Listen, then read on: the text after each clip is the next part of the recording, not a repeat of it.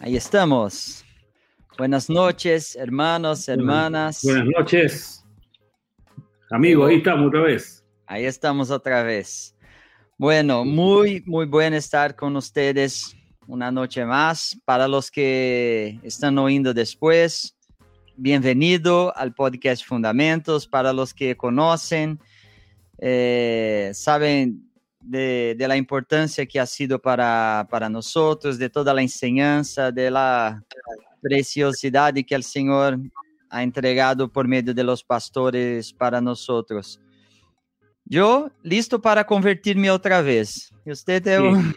Sí. Hola, estamos, todos los jueves nos convertimos. Hoy, hoy vamos a, a, ver qué nos pasa, pero seguramente vamos a terminar con, con una nueva etapa de, viste, como, como decía Banjo, ¿no? Hay que, algunos antes, unos después y otros en el camino. Nos tocó todo el camino.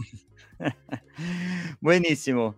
Eh, recordando, los que no están suscritos en canal, suscríbase, eh, activa el, el, sino, ¿cómo es el sino? Nunca me recuerdo cómo se la habla. Campanita. Eso. La campanita. Activa la campanita. la campanita porque eso es bueno porque recibe las, las notificaciones en tu teléfono, en tu computadora, de, de nuevos videos y todo, todo más.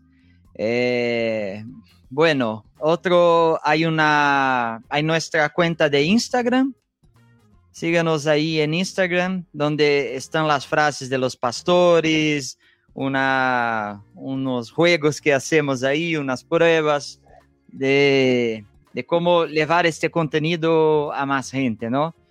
Y lo otro está un canal de, de Telegram, donde está más para noticias, para informar a la gente de, de, las lives, hacer un poco de, como más informativo.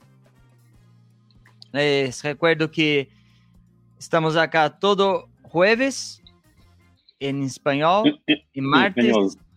en portugués. Portugués. Martes pasado, esta semana estuvimos con Mario Fagundes al final. Conseguimos, después de una campaña ardua. Una campaña ardua para tener a Mario Fagundes ahí con nosotros y de verdad que estaba buenísimo, buenísimo, buenísimo. Es muy bueno oír las historias de Mario, su conversión. Entonces, los que alcancen escu escuchar en portugués están invitados ahí, está en, en canal de, de, podcast Fundamentos. Bueno, ¿algo más Fernando, de informaciones, sí, sí. Tenemos pendiente que hay que reagendar eh, la continuación de, de, Juan Carlos de, de Colombia. Sí. Eh, la verdad que el testimonio que nos compartió fue tremendo, todo el mundo, y lamentablemente por un tema técnico de su internet tuvimos que, que se cortó, pero pero es algo que tenemos que reagendar para, para poder avisarle a los amigos que, que, queremos hacer la continuación con Juan Carlos, ¿no? Perfecto, perfecto. Entonces, para la próxima semana ya tenemos con Hugo, ¿está confirmado? Hugo, sí, sí, está confirmado. Hugo Espinosa nos va a estar hablando eh, de las finanzas, ¿no? Lo que significa todo el área de las finanzas, los discípulos, la vida de, de la iglesia. Así que la próxima semana, Hugo Espinosa desde Uruguay para hablarnos con, con, este tema, ¿no? Preparemos las preguntas ahí. Sí. ¿Cómo, cómo quedar rico? Esto es una que tengo. ahí le vamos a preguntar al invitado de hoy. Sí, hoy al invitado, invitado, de hoy. Al Ese es muy, multiempresario este. ¿no? no, no, no, es un... Estamos bueno. bueno vamos a llamar al amigo. Eh, vamos ahí. Entonces, sí. con nosotros, Diego Castillo, nuestro amigo. Sí. Hola, Diego. Hola, buenas noches. Buenas noches. ¿Se ve Bienvenido. bien ahí? ¿Se ve bien? Sí, sí, perfecto, se ve perfecto. Bien, se ve bien. Muy ve bien. bien. Verdaderamente ustedes están como en el living de su casa, yo estoy muy nervioso, así que... se nota. Lo vamos a ir llevando, lo vamos a ir Claro. llevando. ¿Cómo están? De a, de a poco tenés que decirle al Pini que te cuente un chiste, un- ahí algo te, te relaja. Bien, bien, feliz de, de compartir este tiempo, muchachos. La verdad que sí. Amén. No, Mira, no, no, sé quién estaba más difícil, Mario Fagundes o Diego Castillo. O ¿no? Diego Castillo, sí. Mira, mira, tomó, que tomó, Diego tomó esperó, solo voy después de Mario. Mira, ahí está, es importante el hombre. Han tenido paciencia, le agradezco, y no, no, se puede comparar igual, pero bueno, gracias a Dios. Llegó el día de compartir un rato con ustedes. Bueno, Amén, qué bueno. Amigo, te pido, ore por nosotros para que el Señor prepare nuestro corazón. Amén. Amén. Señor, esta noche bendecimos tu nombre y Oh, te ponemos en lo más alto de este rato que compartimos. Señor, que tu presencia en cada hogar, Señor, sea un living, un dormitorio, una oficina, que, Señor, se reúnen los hermanos, tu presencia sea real, la necesitamos, Señor. Amén, amén. sí. Señor, que vos te lleves la gloria, la honra, Señor. Hemos orado por este encuentro con los muchachos y que podamos discernir, Señor, lo que querés hablarnos, aún a Amén. nosotros esta noche, Señor. Amén. Señor, nada de lo que decimos quita la necesidad que tenemos de vos, Señor. Amén. Aún las cosas que nos faltan alcanzar, te necesitamos, Señor. Amén. Bendecimos tu nombre. Gracias por esta herramienta de la tecnología. Ayúdanos con la señal y todo lo que ocurra, si se interrumpe o no, lo vamos a tomar de tu mano, Señor. No, no vamos a perder la paz. Señor, que pusiste esto en el corazón de Esteban, de Fernando, para servirte, para honrarte. Y sos el único que sos digno de recibir toda la gloria, Señor.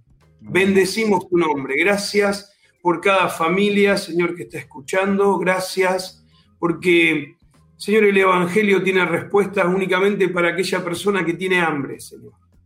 Y nosotros tenemos hambre de vos, Señor. Amén. Queremos cada día más de vos y menos de nosotros, Señor. Bendito sea tu santo nombre esta noche y gracias por tu presencia, Señor, en este encuentro.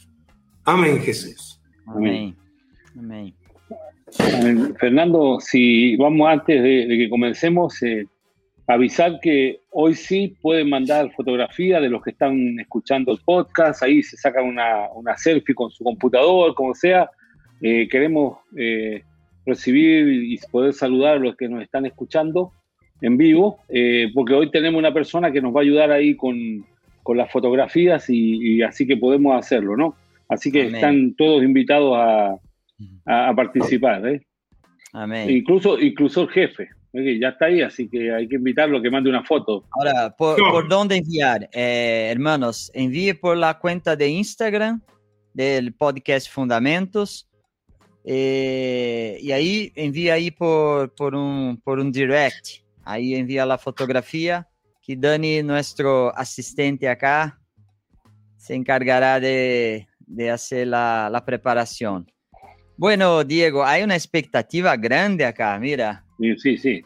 Emiliano y Cintia, un abrazo, buenas noches, esperando para aprender un poco más de la gracia que el Señor reparte en cada uno. Bendiciones.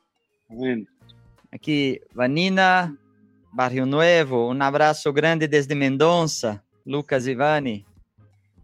Nuestros amigos de. Co- de Coquimbo, buenas noches hermanos, les saludamos desde Coquimbo, Chile.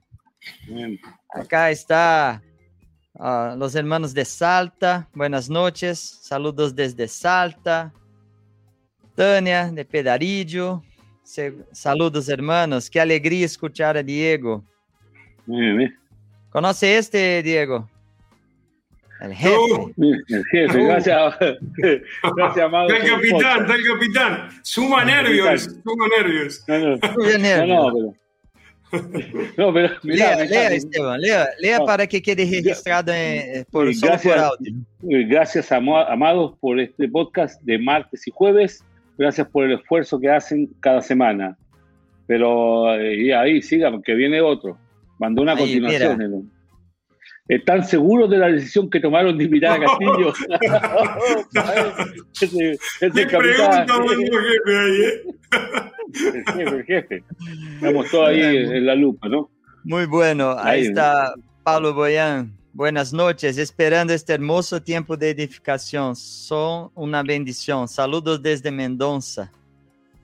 Sí, Pablo eh. Cele, Col Paloma y, y Y de- se me olvidó Delfina. Delfina, Delfina, sí, la Delfina. Ahí, ahí completa el jefe. Sí, les aseguro que será muchísima bendición. Lo vamos a escuchar. Amén. Eh, eh, Amén. Puso ahí una, una garantía al jefe, ¿viste? Ah, eh, una bendición. Hay muchos saludos, ahí vamos a seguir después contando, ¿viste? Diego, acá siempre empezamos por el testimonio. Cuéntanos un poco cómo conoció al Señor, cómo fue tu, tu decisión del tiempo que tenía pelo. cuéntanos un poco ahí.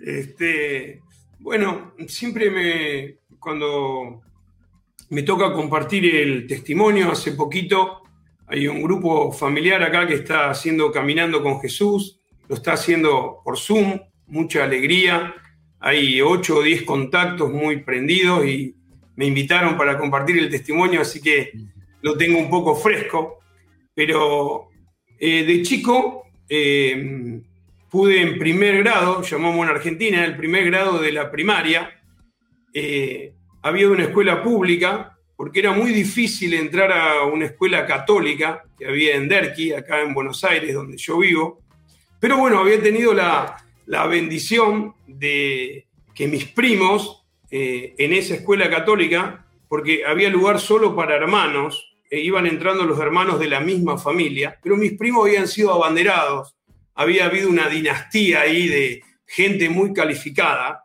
y que bueno, esa dinastía... Vamos, vamos, a explicar, los abanderados, explicar, tenés que explicar que son los abanderados. Dale vos, dale, sí, sí. Son un poco, es como el mejor del año, le, dan la bandera para llevar y y es, el abanderado es porque se ganó durante todo el año el, por, por, las, por las calificaciones, ¿no? Y, entonces tienen un rendimiento académico destacado y son abanderados. bueno, bueno, buena aclaración. exactamente. Bueno, esa dinastía la corté yo porque nunca toqué la bandera. nunca, terminó. No, agarró ni el palo, ni el palo de la bandera. Fue el final de la familia y de la dinastía en, en esa escuela pero verdaderamente muchos no tienen buen testimonio de, su paso por la Iglesia Católica, pero yo fui muy bendecido. Eh, fui a una escuela de monjas que, eh, acá decimos monja, a las hermanas, no sé cómo se dice en Chile o en Brasil, pero verdaderamente amaban a Dios estas hermanas y trataban de en aquel tiempo en la escuela infundir estos valores cristianos. Trataban, yo tenía catequesis, leíamos el Nuevo Testamento y desde ahí comenzó, calculo que esta atracción hacia el Señor, hacia las cosas que ella enseñaban y bueno, eh, mi papá y mi mamá también tenían esa fe católica, lógicamente, y, y entonces mi primaria, mi escuela primaria fue verdaderamente hermosa. Tengo los mejores recuerdos porque esa escuela estaba equipada de primero a tercer grado con juegos, había hamacas, había juegos para trepar, había cosas que yo disfruté mucho. Y ya cuarto, quinto, sexto y séptimo, había un frontón para jugar a, a la paleta y había canchas de fútbol que podíamos utilizar. Entonces, verdaderamente fue, fue muy linda mi escuela primaria. Pero en, sexto y en séptimo grado, los últimos dos años, hacían una reunión mensual que invitaban a los padres a participar de un encuentro. Y tuve la bendición de tener un maestro muy especial. Él se llamaba Héctor Sarco, digo que se llamaba porque él falleció, y él llevaba adelante esta catequesis, pero era muy padre nuestro, muy, muy de estar con nosotros. Lógicamente, los dos o tres más terribles del grado, uno era yo, y él se, encargaba de, llevarnos. Recuerdo, para decirle algo, él era eh, profesor de lengua y literatura, que hasta hoy soy un desastre escribiendo, y todos los errores de ortografía que teníamos había que ponerlo en un cuaderno, había que eh, encontrar el significado en el diccionario y a fin de año había que presentarlo en una competencia. Entonces, ¿cuál era el problema? los que no tenían errores de ortografía tenían muy poquita definición para aprender de memoria. pero los que teníamos muchos errores de ortografía teníamos un cuaderno así, lleno de palabras. Bueno, lo, lo, quiero resumir, ¿no? Para decir lo que fue este hombre para nosotros. Después de dos meses de competencia llegamos a la final.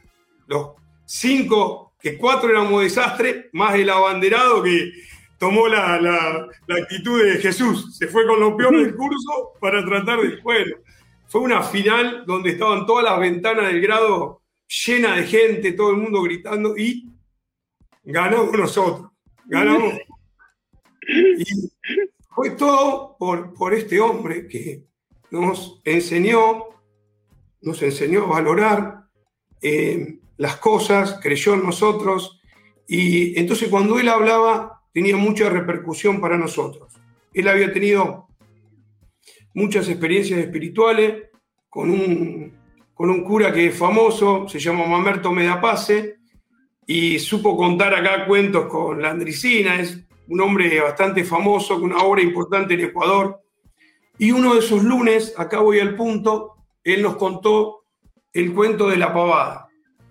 Eh, él escribía moralejas, este cura, nos contó de un montañés, que uno que vivía al costado de la montaña, subió, no se dio cuenta de lo que había subido y encontró un huevo y ese huevo era de, cóndor o de águila. Lo bajó y le dijo a la esposa, mirá el huevo que encontré. Y su esposa dice, ponelo ahí, en la pava, en el animal, en la pava que tiene pavitos. Y el libro, el cuento decía que la pava incubaba en el mismo tiempo que el halcón. Así que pasó el tiempo y el halcón nació ahí entre los pavitos, así que lo, jugaba con sus hermanos, sacaba gusanito, estaba acá, estaba allá, pero un día él era un fenómeno contando, ¿no? Él te metía en la historia, ¿viste? Un día dice que de la montaña se desprendió un halcón, abrió su sala y este sintió algo adentro de él, sintió una explosión, entonces corrió a la madre, mamá, mamá, yo no puedo volar así, mirá. La madre dice, anda con tus hermanos, que vos sos pavo, anda ya a jugar con... Entonces pasó el tiempo y el halcón murió. Y el cuento se llamaba Morir en la pavada. Y él, la moraleja era, si Dios te hizo halcón, aunque alrededor tuyo sean pavos, Dios te llamó otra cosa. Vos tenés que volar. Miren muchachos, para mí fue increíble marcó mi vida, eh, me dio un, respeto a Dios. Recuerdo viajar en el ferrocarril San Martín, trabajaba o jugué en inferiores en un club de Argentina e ir a entrenar, y la iglesia católica quedaba lejos de la estación. Y si yo quedaba mirando para el lado de la iglesia, me persignaba, porque yo sentía identificado con, con Dios. Esto fue, yo creo que fue el principio de... Perdón, fue el principio de la fe. Bueno, eh, a los... Eh, tomé, la, tomé la comunión y la confirmación con ellos y ahí empecé mi adolescencia. Por el tema del fútbol dejé la escuela secundaria y bueno, y hasta a los 18 años después de varias crisis de eh, familiares, de algunas situaciones difíciles, no de terror, porque yo tenía eh, papá y mamá juntos, y verdaderamente mi mamá, después de nueve años, yo nací el mismo día que mi hermana, tengo una sola hermana y me lleva nueve años, y le arruiné el cumpleaños número 9 y de ahí para adelante todos los cumpleaños. Y, este, entonces, cuando mi mamá había tenido a mi hermana, hace poquito charlando con mi papá, que ahora vive conmigo, él tiene 84 años, me contó bien cómo fue. Fue muy difícil el parto de mi hermana y mi mamá casi pierde su vida. Entonces, no podía tener más hijos. Mi mamá y de repente apareció el milagro de Dios que fui yo para ella. una cosa increíble. Así que eh, verdaderamente ella tuvo un lindo trato. Yo digo, una mamá en una casa hace que los hijos quieran estar. Muchos de los que conocimos al Señor de grande vemos una gran diferencia, aquellos que hemos tenido una mamá que le ponían onda a la casa, yo adoraba estar en mi casa, andaba con la muchachada, salía, trasnochaba, pero verdaderamente yo amaba estar en mi casa y estar cerca de mi mamá. Bueno, a los 18 años, mi mamá empieza a, a buscar a Dios, empieza con una iglesia evangélica y después otra, y empieza a contarnos a mi papá y a mí que ella estaba este, eh, escuchando cosas de Dios. En ese tiempo, unos primos míos, que habían sido mucho más bravos que yo, uno de ellos estaba preso, eh, había participado de un motín muy importante en Argentina, en la cárcel de Caseros, que habían muerto 33 personas, él había sido el segundo eh, de los cabecillas que había liderado esto. Eh, estos chicos, eh, mi mamá era hermana de la mamá de ellos, se conocieron a Dios. pero ahí sí lo conocieron, digamos, como lo conocí yo, directamente con el Evangelio del Reino. Entonces, de repente, mi mamá empezó a, ir a, encuentros que se hacían en las casas. Venían a la casa de un tío mío y hablaban. Recuerdo año 90, porque yo jugaba campeonato relámpago los domingos. Campeonato relámpago decimos en Argentina que empiece y que termina en el día. El que gana se lleva la plata que pusieron todos los equipos. Eh, se jugaba el Mundial 90 y uno de esos domingos, no me olvido porque jugaba Alemania-Italia, para mí era el que ganaba de ahí iba a ganar el Mundial y lo ganó Alemania. Así que paso por esta casa que estaban reunidos y ahí entro un poco a saludar y vi un espectáculo ahí, mi prima estaba endemoniada, no entendí absolutamente nada. Así que estuve un rato, conocí gente y me volví a, a mi casa. Y acá viene el primer punto que quiero honrar a mi mamá. Ella ahí escuchó el reino. Entonces, eh, ella habló conmigo porque cuando mi mamá estaba en casa yo hacía lo que se me daba la gana. Entraba y salía en cualquier horario, podía venir a, estar conmigo en mi casa cualquier persona. Cuando mi papá hacía, trabajaba de turno rotativo, cuando trabajaba de noche, yo hacía total libertinaje. Y entonces ahí mi mamá habla y me dice, mira Diego, conocí el reino de Dios, esto que yo hago es mentirle a tu papá. Ocultar es mentir. Y yo no lo hago más. Si vos no hablas con tu papá, la vida que vos llevas acá en casa no la podés llevar más.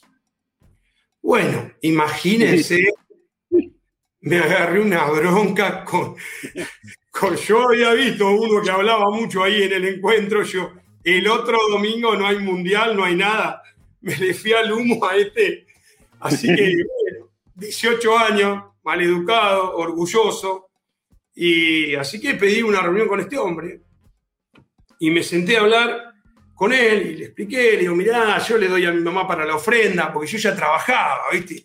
Le doy unos pesos para que colabores con vos, y vos venís acá, la pone en contra.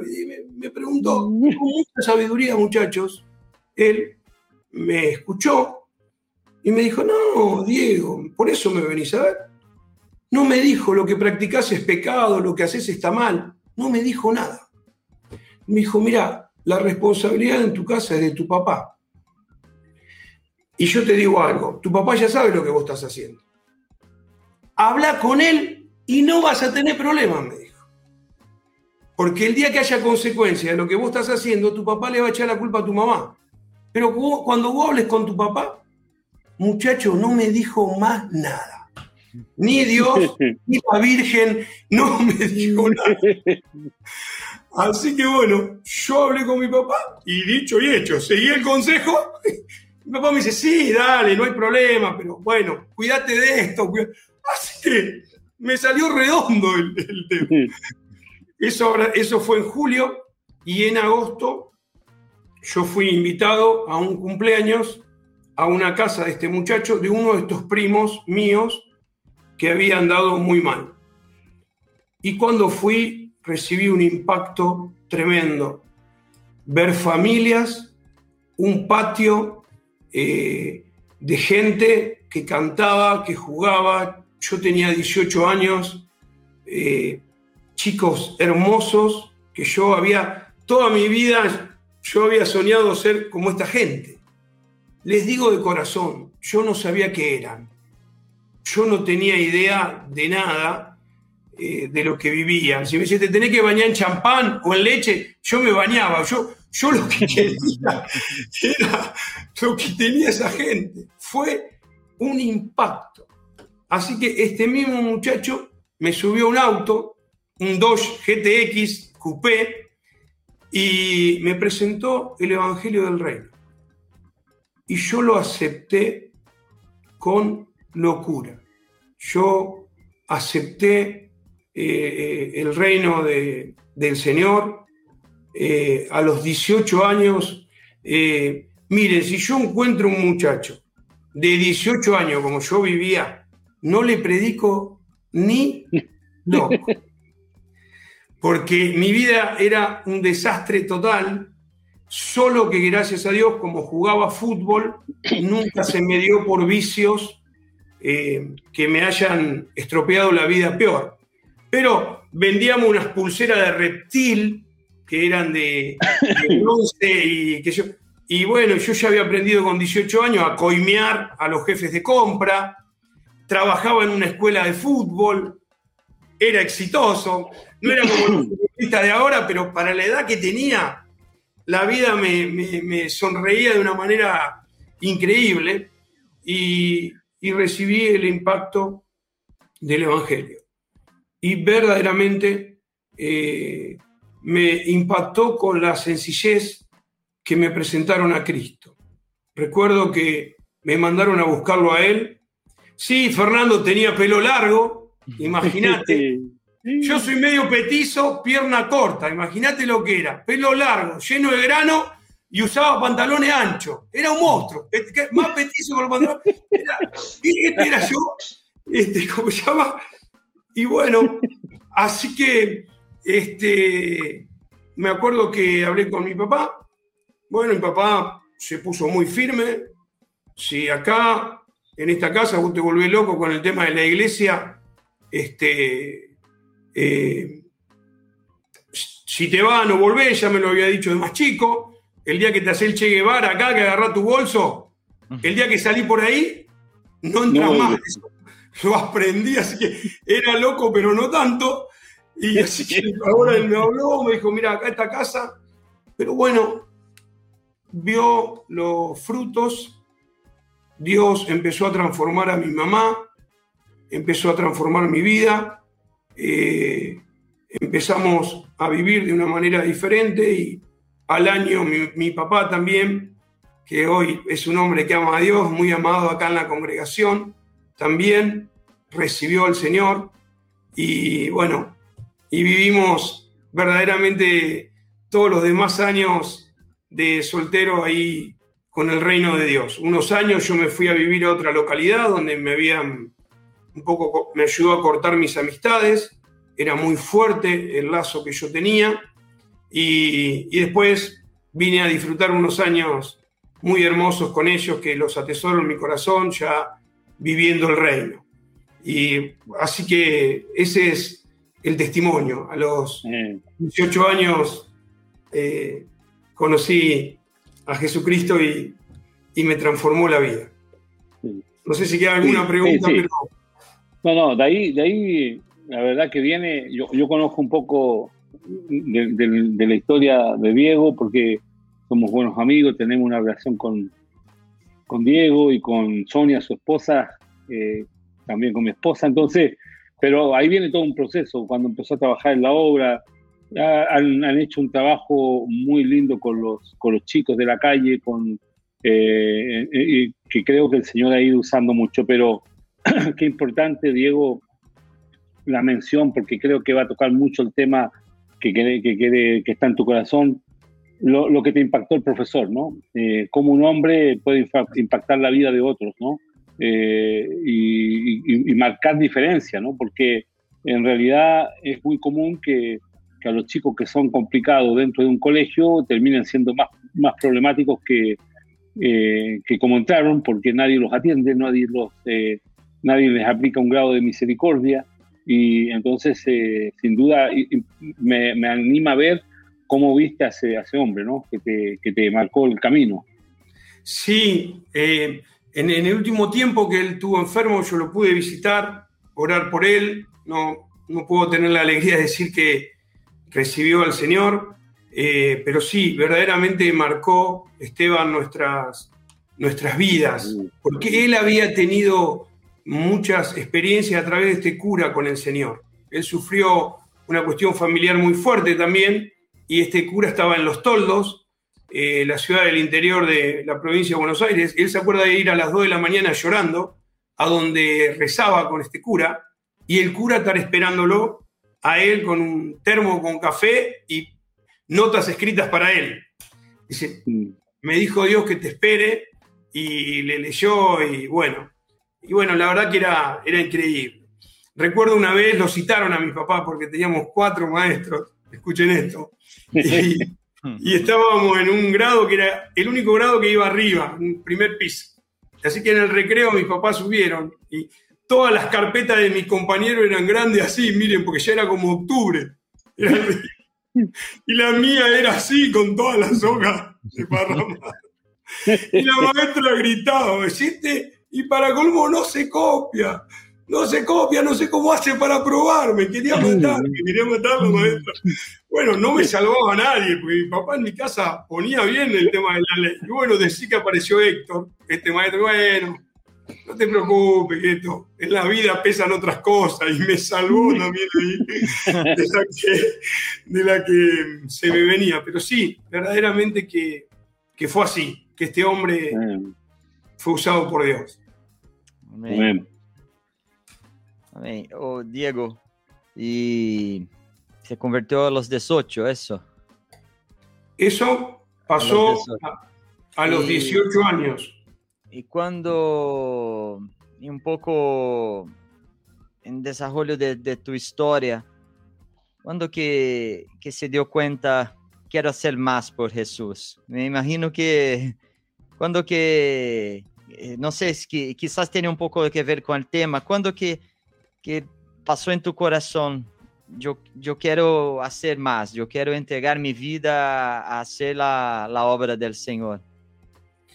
Yo estuve, eh, esto que pasó eh, en Argentina, la congregación está repartida en cuatro sectores. Por ahí Dede manda un mensaje y me corrige y me ayuda, pero es zona norte, donde ahora estoy, con Daniel, con Ángel Negro, eh, zona oeste, eh, zona sur y capital federal. Yo esto que les cuento fue en zona oeste, en el año 90.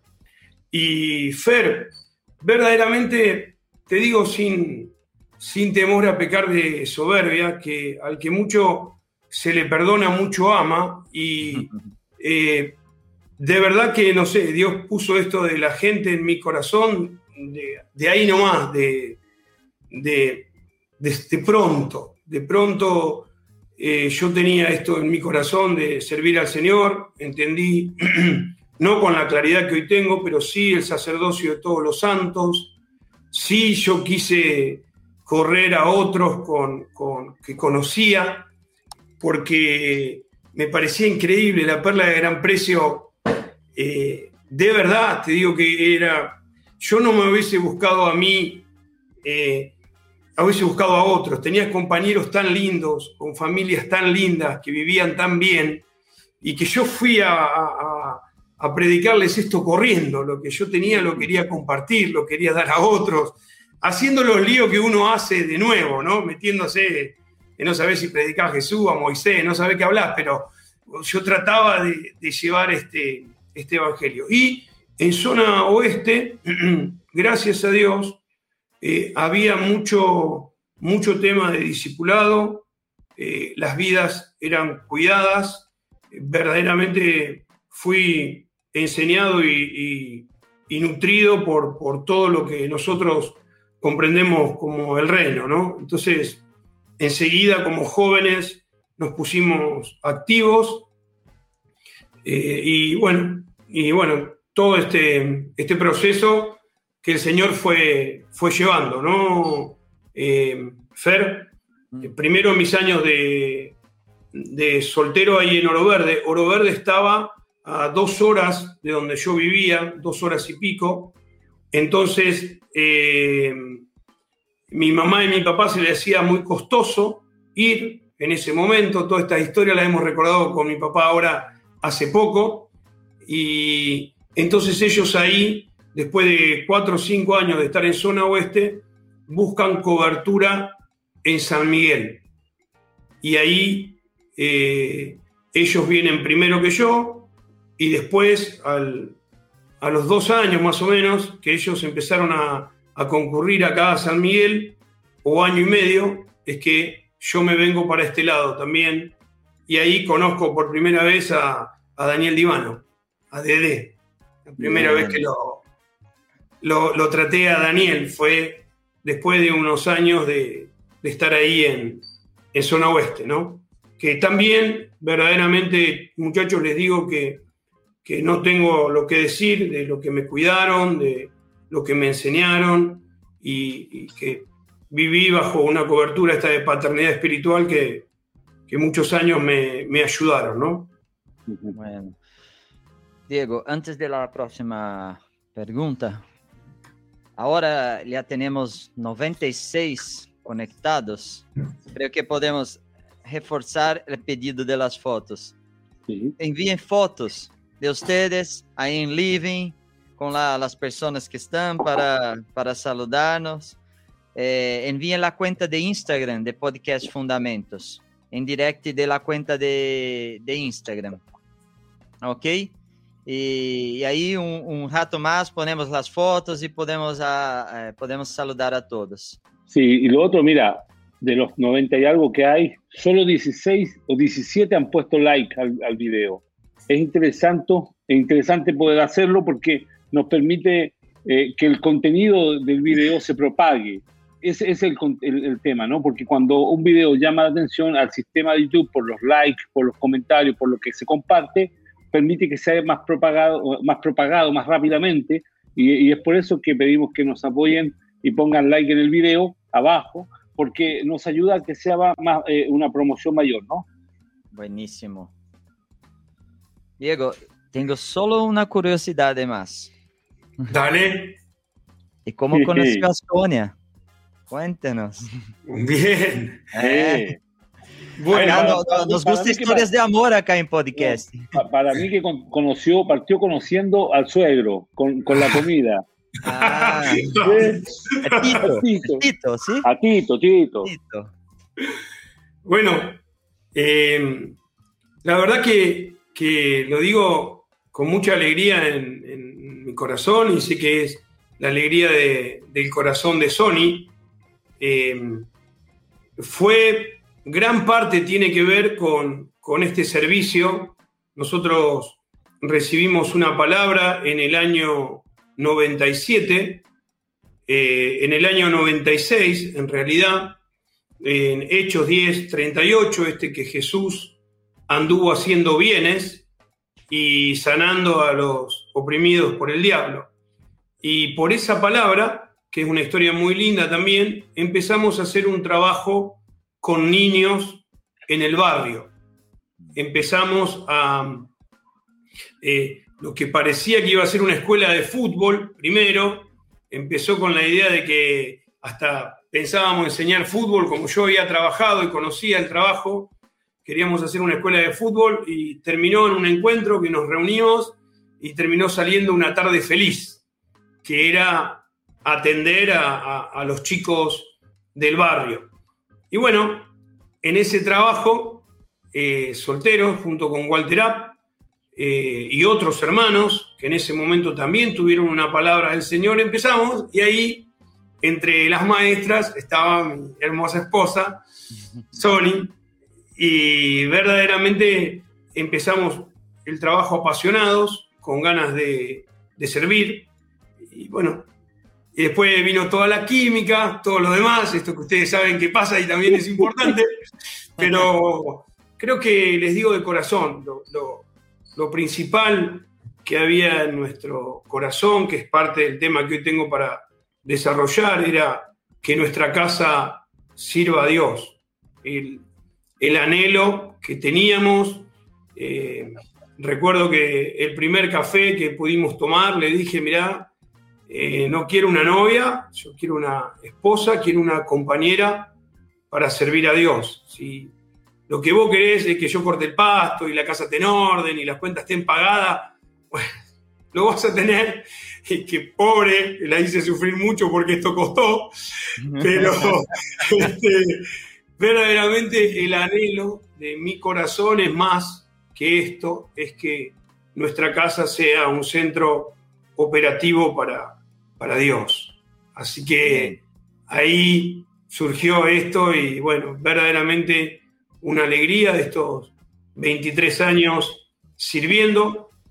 Nos casamos con la casa abierta porque estos chicos que, que eran los que nosotros servíamos de soltero y les digo de corazón, nos hacía falta una casa para recibirlos, teníamos esto en nuestro corazón y bueno, y gracias a Dios hubo feliz coincidencia ella estuvo de acuerdo, oramos un tiempo, hablamos con Tito Fernández, eh, su hija mayor, y bueno, bueno, gracias a Dios que, se encaminó todo para bien y, es una alegría enorme tomar las decisiones con el Señor en el centro, ¿no? Lo digo para la vida de los dos.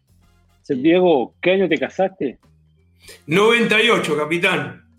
Capitán, mira, me casé el año 98. tengo tres hijos varones igual que tú. El mayor nuestro se llama Nicolás y el tuyo se llama Nicolás, hermano. Y, nos conocimos ya de grande, ¿no? Hay que cortar su pelo. Hay que cortar su pelo. No, ya, ya, en breve vamos a estar más parecidos todavía. Vamos a estar más parecidos. No, mirá, el otro, día me, el otro día me ponía a reflexionar. Mira, nos casamos el año 98 con Lorena, tenemos tres hijos varones el mayor se llama Nicolás. ¿Ves? Tenemos muchas cosas en común, amigo, ¿no? Acá está, mira, mira, para que te acuerdes, mira quién es este. ¿Lo conoces o no? No me acuerdo ahora. No, mira quién es, tu suegro. mira, este es igual que tu suegro, Tito. Pensé que lo había visto cuando estuve en tu casa, por eso no me acuerdo. No, no, Muy bueno. Diego, desde, yo sé que este es una, un otro testimonio quizás largo de, de todo este trabajo del fútbol y con lo, los niños de la calle, pero hoy, ¿qué frutos hay de este trabajo en el tema en el tema de obreros, entrando un poco en el tema, pero yo conozco la historia y sé que hay un fruto ahí y quizás eh, solo para, para, empezar por ahí. Sí, em, bueno, fue un tiempo donde, donde Daniel Divano también él tuvo una palabra y nos, nos dio mucho cuidado en este, en este proceso. Ustedes calculen el, ámbito nuestro, no era de lo más, eh, ¿cómo les puedo decir? De lo más buscado un trabajo con chicos por nuestro énfasis de hacer discípulos, por nuestro énfasis que teníamos. En ese momento muchos obreros de ese momento resistieron el tema, nos dijeron, bueno, ahora parecen los católicos que dan merienda y que mm. hacen esto, esto lo es lo que el Señor les mandó, nos mandó a hacer, y hubo mucha resistencia en ese momento. Y, pero bueno, lo digo de corazón, que Dani nos cubrió y nosotros no, no queríamos hacer una actividad de iglesia, lo que había en nuestro corazón era llegar a la vida de estos chicos. Entonces, no era la actividad del sábado. Recuerdo que nosotros decíamos que el sábado teníamos que ser mejor que la mejor iglesia evangélica, que teníamos que dar la mejor charla, la mejor merienda, los mejores juegos, sabiendo que eso producía poco y nada, que lo importante era estar con los nenes durante la semana, lo importante era visitarlos, cuidarlos, encargarnos de la escuela, enterarnos que algunos no iban a la escuela porque no tenían los materiales, porque no tenían el cuaderno, eh, meternos en tratamientos eh, de la vista, de los dientes, de, empezamos a involucrarnos en ese trabajo de esa manera. Y lo digo de corazón que, que ahí Dani nos dijo, bueno, ¿qué es esto si no es hacer discípulos? ¿Qué es esto si no es enseñarle a vivir a la gente? Ni más ni menos. Así que ahí comenzamos a, avanzar con, ese trabajo. Y bueno, verdaderamente el, fruto fue, creo, una revolución del Señor, porque habíamos entendido la radicalidad del reino en todas las cosas que nosotros teníamos en nuestro corazón. Eh, habíamos vivido muchos años de iglesia, quizá Walter más que yo, y bueno, lo de siempre, nos afligía ver hermanos que nunca habían hecho nada en la iglesia y cuando sus hijos tenían edad de adolescente tenían carga por los adolescentes. Nunca habían trabajado, nunca habían hecho nada, pero ahora que tenían una necesidad, querían trabajar. Y nosotros desde ahí, el Señor nos dio una palabra, trabajar a 10 años, ¿qué queríamos dentro de 10 años? Y les digo de corazón, no sé de dónde lo sacábamos, pero queríamos que los chicos tengan una iglesia irresistible, como, como un combo de McDonald's. Queríamos que sea Disney la iglesia, que no sea el reino del no. Queríamos que la iglesia sea el reino del sí. Sí a buenos viajes, sí a campamentos, sí a que tengan su, su lugar, que ellos disfruten de, de la vida de... Perdón que me, me alcanza el mate cocido de, la vida de la iglesia, Fer. Y eso fue trayendo un montón de cosas y viendo cómo la mano del Señor este, eh, eh, proveía y nos ayudaba y nos asistía. Los primeros años fueron muy duros de trabajo, entonces después, participando en un grupo familiar, también ahí intervino Daniel y dice, ¿qué es esto? Estábamos como 50 en un grupo casero. Digo, no, ustedes abran su casa, empiecen a trabajar en su casa con estos chicos y desde ahí arrancamos con, esta camada de, chicos que verdaderamente trabajamos mucho.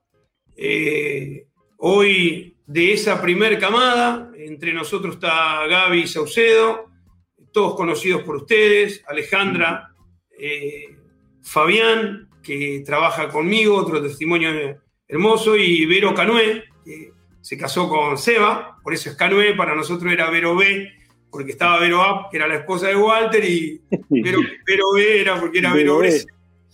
Y así que, bueno, Dios nos bendijo. Yo recuerdo Fabi, para nombrar uno de ellos y elegirlo, un hombre que bendijo mucho mi vida, muchachos, a Fabi nosotros lo conocimos cuando tenía 10, 11 años, íbamos a jugar al fútbol, pasábamos por delante de una casa quinta que la mamá cuidaba y el papá había fallecido, había estado unos años internado y ahí conocimos a Fabi, que no era de los que más participaba, parecía no tener mucho interés, pero estaba, pero estaba ahí, no, no se perdía actividad y en un momento la mamá se mudó a otro lugar y perdimos contacto, como seis o siete meses dejamos de ver a Fabi, él estaba en Polvorines, cerca justamente donde vive mi suegro Tito, y después de dos años lo volvimos a contactar, ya Fabi con 14, 15 años, bueno, él recibió al Señor, eh, yo trabajaba, tenía otro, otra emprendimiento, que era impresión de libros contables, lo llevé a vivir a la oficina, él terminó ahí su, estudio secundario y empezó con todo el tema de programación y todo lo demás. Bueno, es hoy quien Dios usó mucho para bendecir mi familia. Yo en el año 2009 me fundí, era una veces para otro podcast, eh, una, fábrica de divano me dijo así, mira, no hay duda en la congregación, dos cosas vos haces bien, dos cosas, dos, discípulo y deudas, son las dos cosas que vos haces perfecto.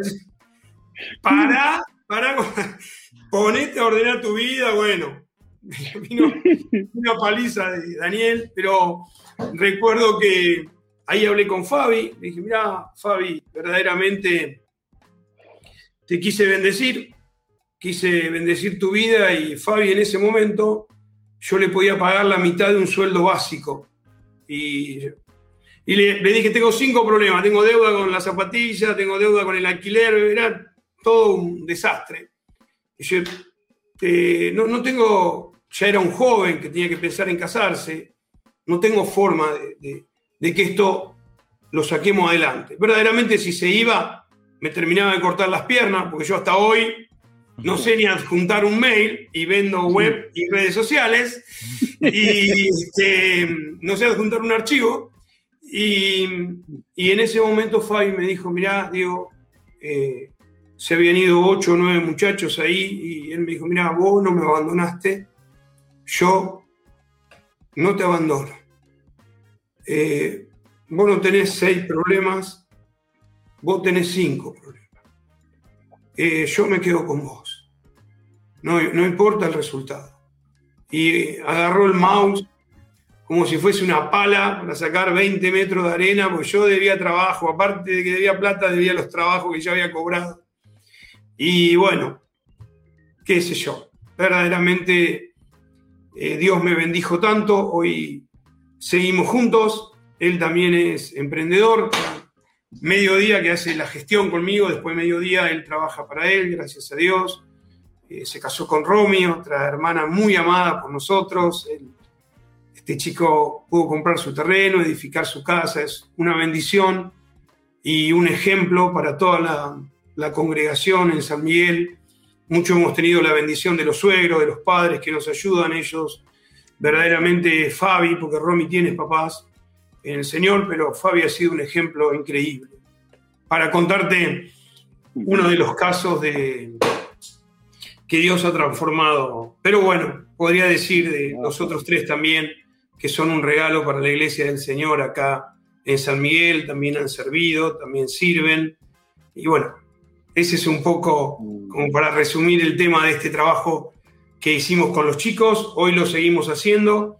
Está medio parado por el tema de la pandemia. Hemos perdido, nos duele el corazón. Hemos perdido casi el 100% de los chicos del barrio. Estamos muy enfocados trabajando hacia los hijos de los hermanos. El trabajo fue sufriendo alguna transformación, digamos. Pero bueno, pero estamos felices de esa obra que, que el Señor empezó ahí, Fer. Ahí vino toda una revolución y también pudimos servir a muchos hijos de los hermanos que hoy son parte de los obreros y un equipo joven que hay sirviendo al Señor acá en, San Miguel, junto con otros hermanos mayores que sirven. Por favor, lo quiero destacar, más que todo la oración. No tenemos duda que somos sostenidos por la oración de ellos, que oran y siempre nos cubren en todo lo que el Señor nos va mostrando. Así que ese es un poco para resumir ese testimonio de trabajo, que Dios fue glorificado. Muy bueno, muy bueno. Ahí hay una. Aquí, Ale Fernández envía. Acá el suegro manda saludos. Ah, Tito todavía. Tito, Tito. Dale, Ale es una de las que recién nombré. Exactamente, sí, la esposa de Dami. Y hay una campaña, una campaña empezó ahora, Diego, mira. Hashtag Esteban corte su pelo. Uh, no, no, no. Como que voy a quedar pelado ahí. Queda poco, queda poco. Quedaría, quedaría bueno ahí. Pelado, con una barba. No, no. Hay, hay, que pedir permiso primero. No, no. Uh. Y no es ADD que va a pedir no, No, no, no. Hay, otro requerimiento ahí. Ah, otro, otro formulario. Bueno, Esteban, ¿quiere decir algo? Eh, eh, básicamente, Diego, lo mencionaste ahí, hay un grupo lindo de obreros que se han ido formando y, sería interesante entrar en este tema específico, ¿no? de ir tocando el tema de, de qué significa este concepto de los obreros, cómo lo vemos, cómo lo ves, cómo, cómo, cómo piensas que tiene que ser el desarrollo, porque eh, es, algo tan importante que la misma Biblia lo menciona. Dice, la, la, verdad, la mies es mucha, pero los obreros pocos. Hay que pedir al Señor de la mies que envíe obreros a la mies. Hay, hay todo un tema con esto. Eh, y en un, en un mundo donde estamos donde no hay tiempo, un mundo donde eh, el ser humano en general está con tantos compromisos, ¿cómo hacemos por este tema de los obreros, no? Que son tan necesarios, ¿no? Amén. Sí, creo que también, Esteban, no sé bien la edad de Fer. ¿Qué edad tiene Fer vos? 37. Ahora, pregunto yo. es, joven este hombre. Calculo que a medida que vamos caminando con, el Señor y vamos madurando en cuanto a conocerle, y también vamos madurando en cuanto a los años, porque no hacemos nada, ¿viste, Esteban? Pero no hacemos nada, pero los años pasan, van pasando. Para eso no hay que esforzarse, uno se va poniendo viejo. Soy el más viejo de los que está acá, así que con respeto, ¿eh? y calculo que eso va, se va transformando en nosotros también. Pero eh, no tengo duda de decir que es mucho más importante lo que somos de que lo que hacemos. Nos está haciendo mucho bien el libro de, Jorge Mitián de formación de carácter. En, en realidad, lo que, lo que más marcamos lo que más podemos colaborar, para decir un término mejor, en la vida de las personas, tiene que ver con, el carácter, con lo que Cristo puede hacer en nosotros, ¿no? O sea, nosotros buscamos la gloria de Dios y cuando nosotros buscamos glorificar al Señor, Cristo se forma en nosotros.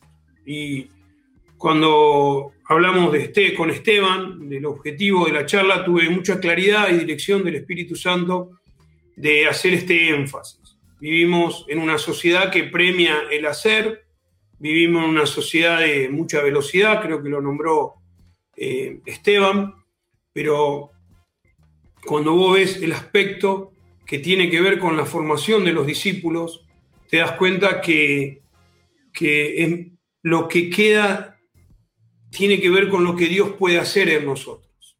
En esto yo amo y aprecio mucho a, a Danny Baker, no, tenemos una gran amistad junto con Oscar Chau y Dede, y él dice, le tenemos que enseñar a la gente lo que Jesús mandó, le tenemos que enseñar a la gente a vivir, no enseñar a la gente a hacer la obra.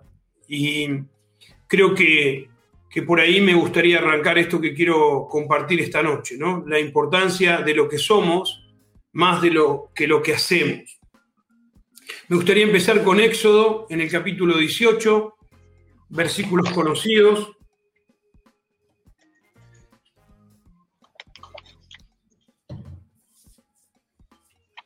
Recuerdan que en el capítulo 18 de Éxodo aparece Jetro.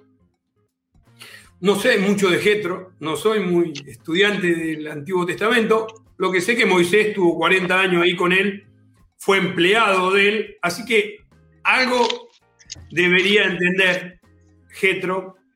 Llega, ustedes recuerdan, no vamos a leer todos los versículos, Moisés está juzgando todo el día y Jetro le dice, mira, si seguís así, te vas a morir vos y este pueblo vas a desfallecer vos y este pueblo se va a morir eh, todo. Entonces, en el, en el versículo 21 de Éxodo dice, además escoge tú de entre todo el pueblo varones de virtud, temerosos de Dios, varones de verdad, que aborrezcan la avaricia y ponlo sobre el pueblo por jefe de millares, de centenas, de cincuenta y de diez. Los hombres que Moisés va a poner a trabajar ya tienen este carácter. ya tienen estas cualidades. Los que van a ayudar a Moisés ya tienen estas cualidades. Muy parecido, vamos a Hechos de los Apóstoles, a Hechos 6.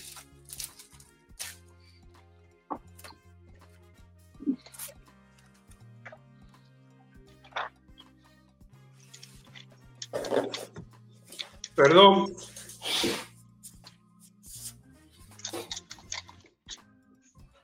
Bueno, acá ocurre este tema con la comida diaria, de servir las mesas.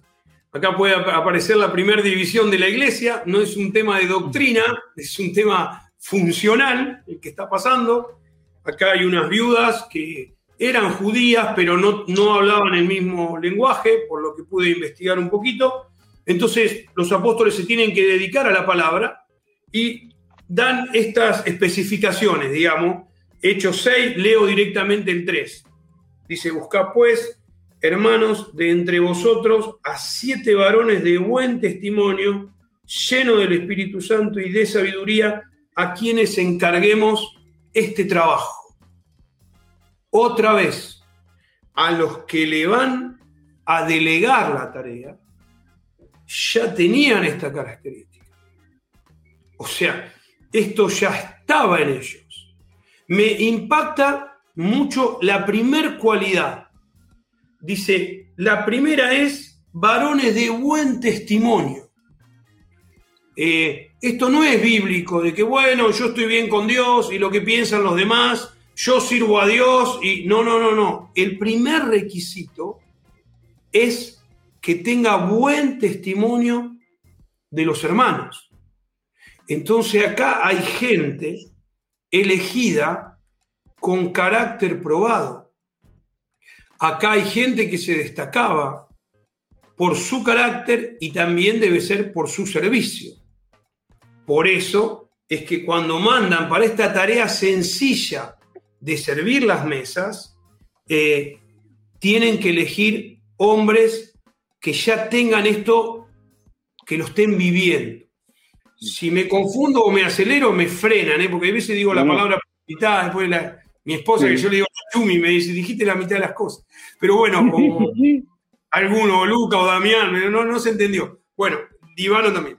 Pero, entonces, en los dos casos, uno del Antiguo Testamento y uno del Nuevo, se busca gente que ya es.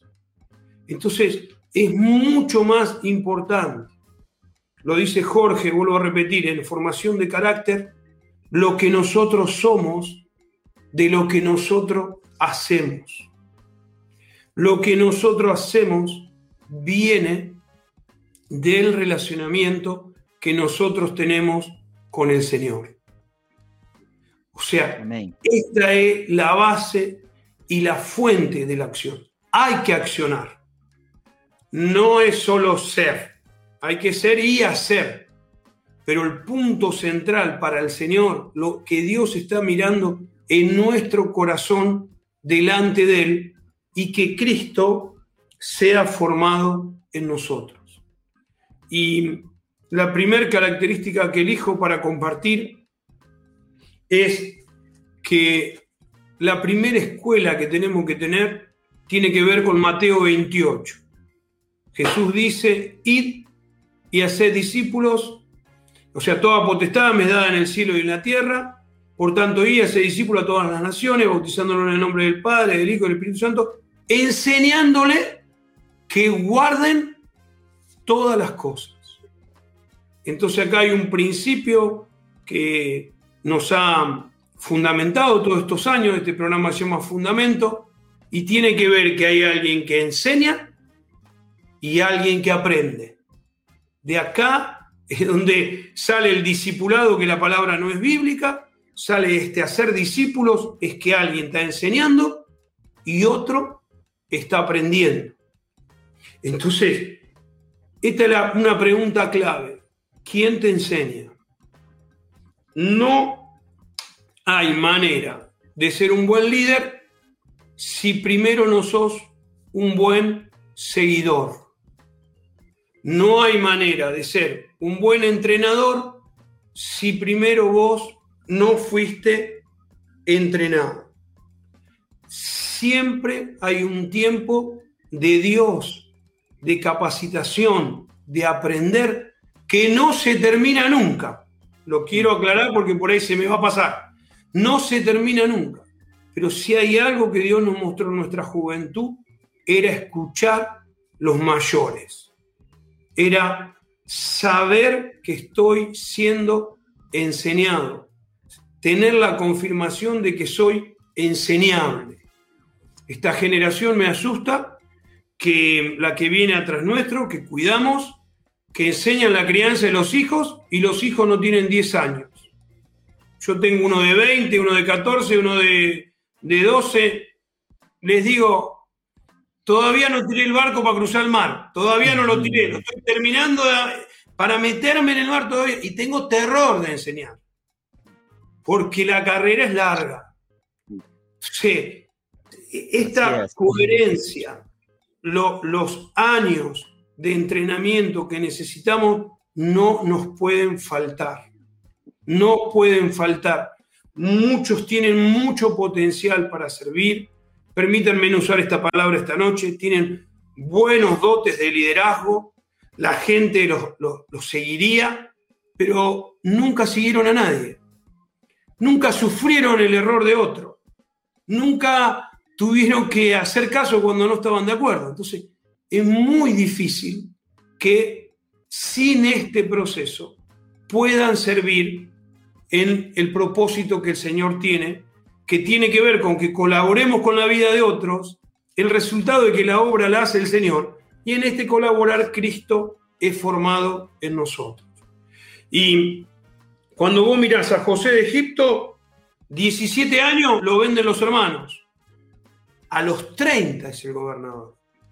Es la mano derecha de Faraón. Hay 13 años que nosotros lo miramos en una peliculita, leemos la escritura, nos emocionamos, pero hay 13 años de entrenamiento de José para ser este eh, eh, gobernador, este que manejaba Egipto. Sin ese entrenamiento no hay desarrollo. Ahora estamos revisando el cuerpo. Si no estás en el cuerpo, no hay crecimiento.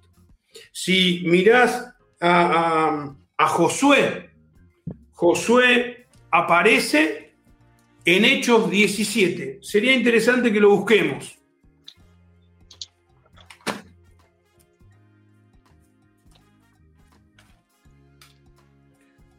También muy conocido por nosotros, en la guerra con Amalek. Recuerdan que Moisés sube y ora y levanta los brazos, y cuando Moisés levanta los brazos, Israel prevalece. Y cuando baja los brazos, bueno, ahí es donde, donde aparece Josué. Y, y acá Josué, Josué tenía 40 años y Moisés ya tenía 80. Y dice que Josué hizo todo lo que Moisés le dijo. Y estaba en el campo de batalla. ¿Saben a qué edad, que lo deben saber, Josué entra a la tierra? Josué tenía 80 años cuando entró. 40 años al lado de Moisés recibiendo entrenamiento. Entonces, este era un pueblo nómade. Moisés le enseñó principio, porque Josué iba a tener que dirigir un pueblo en una tierra establecida. Era diferente. Y acá se muere un líder carismático que abrió un mar, que todo lo que conocemos de Moisés. Y atrás viene Josué. Y tiene que lidiar con todo el pueblo. Moisés sube y lo deja a Josué a mitad de camino. Todos nos maravillamos con Moisés y la presencia de Dios, pero me imagino Josué ahí arriba, en medio de la nada, porque ni estaba con el pueblo, ni estaba con la gloria. Y estamos llenos de problemas abajo y Moisés lo sube a la montaña. ¿Por qué no nos quedamos acá a resolver los temas? No, lo sube. Cuando se pone linda la presencia de Dios, lo baja. Mirá lo que nos encontramos ahora. Estaba recibiendo el entrenamiento para ser el comandante en jefe para conquistar la tierra. Entonces, es importante que el entrenamiento que todos tenemos que recibir. Ser entrenado para lo que Dios quiere. Recién no nombré el versículo, ahora estoy leyendo de Josué 17:10, que Josué hizo todo lo que Moisés le decía. Entonces, eh, eh, perdón, era la cita que diste, Diego, primero hablaste de hechos, entonces yo me quedé pegado ahí, pero... no, es que hablaste de hechos.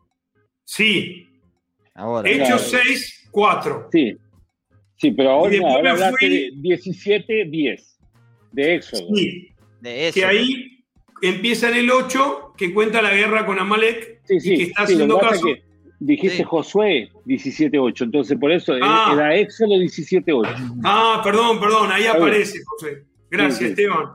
Buenísimo. Y en el, en el versículo 10 es el que dice, hizo Josué como Moisés le dijo. O sea, tuvo todos estos años haciendo eh, eh, caso. Eh, entonces, vuelvo a remarcar, yo digo, importante escuchar los mayores, importante oír. Yo creo que en esto un montón de cosas hemos recibido y necesitamos revelación del Señor. Pero con esto de aprender a vivir, cuando alguien mayor nos ayuda, nos ahorramos 20 años de vida, nos ahorramos los errores y el dolor que trae, y no tiene que ver con que seamos muy espirituales, no tiene que ver con el Espíritu Santo, no tiene que ver con que leamos 100 libros, tienen que ver con la vida misma y que uno tiene que ser manso y humilde para recibir esa dirección, ¿no, muchachos? O sea, saber que estoy en ese tiempo y que sé que no se va a terminar nunca.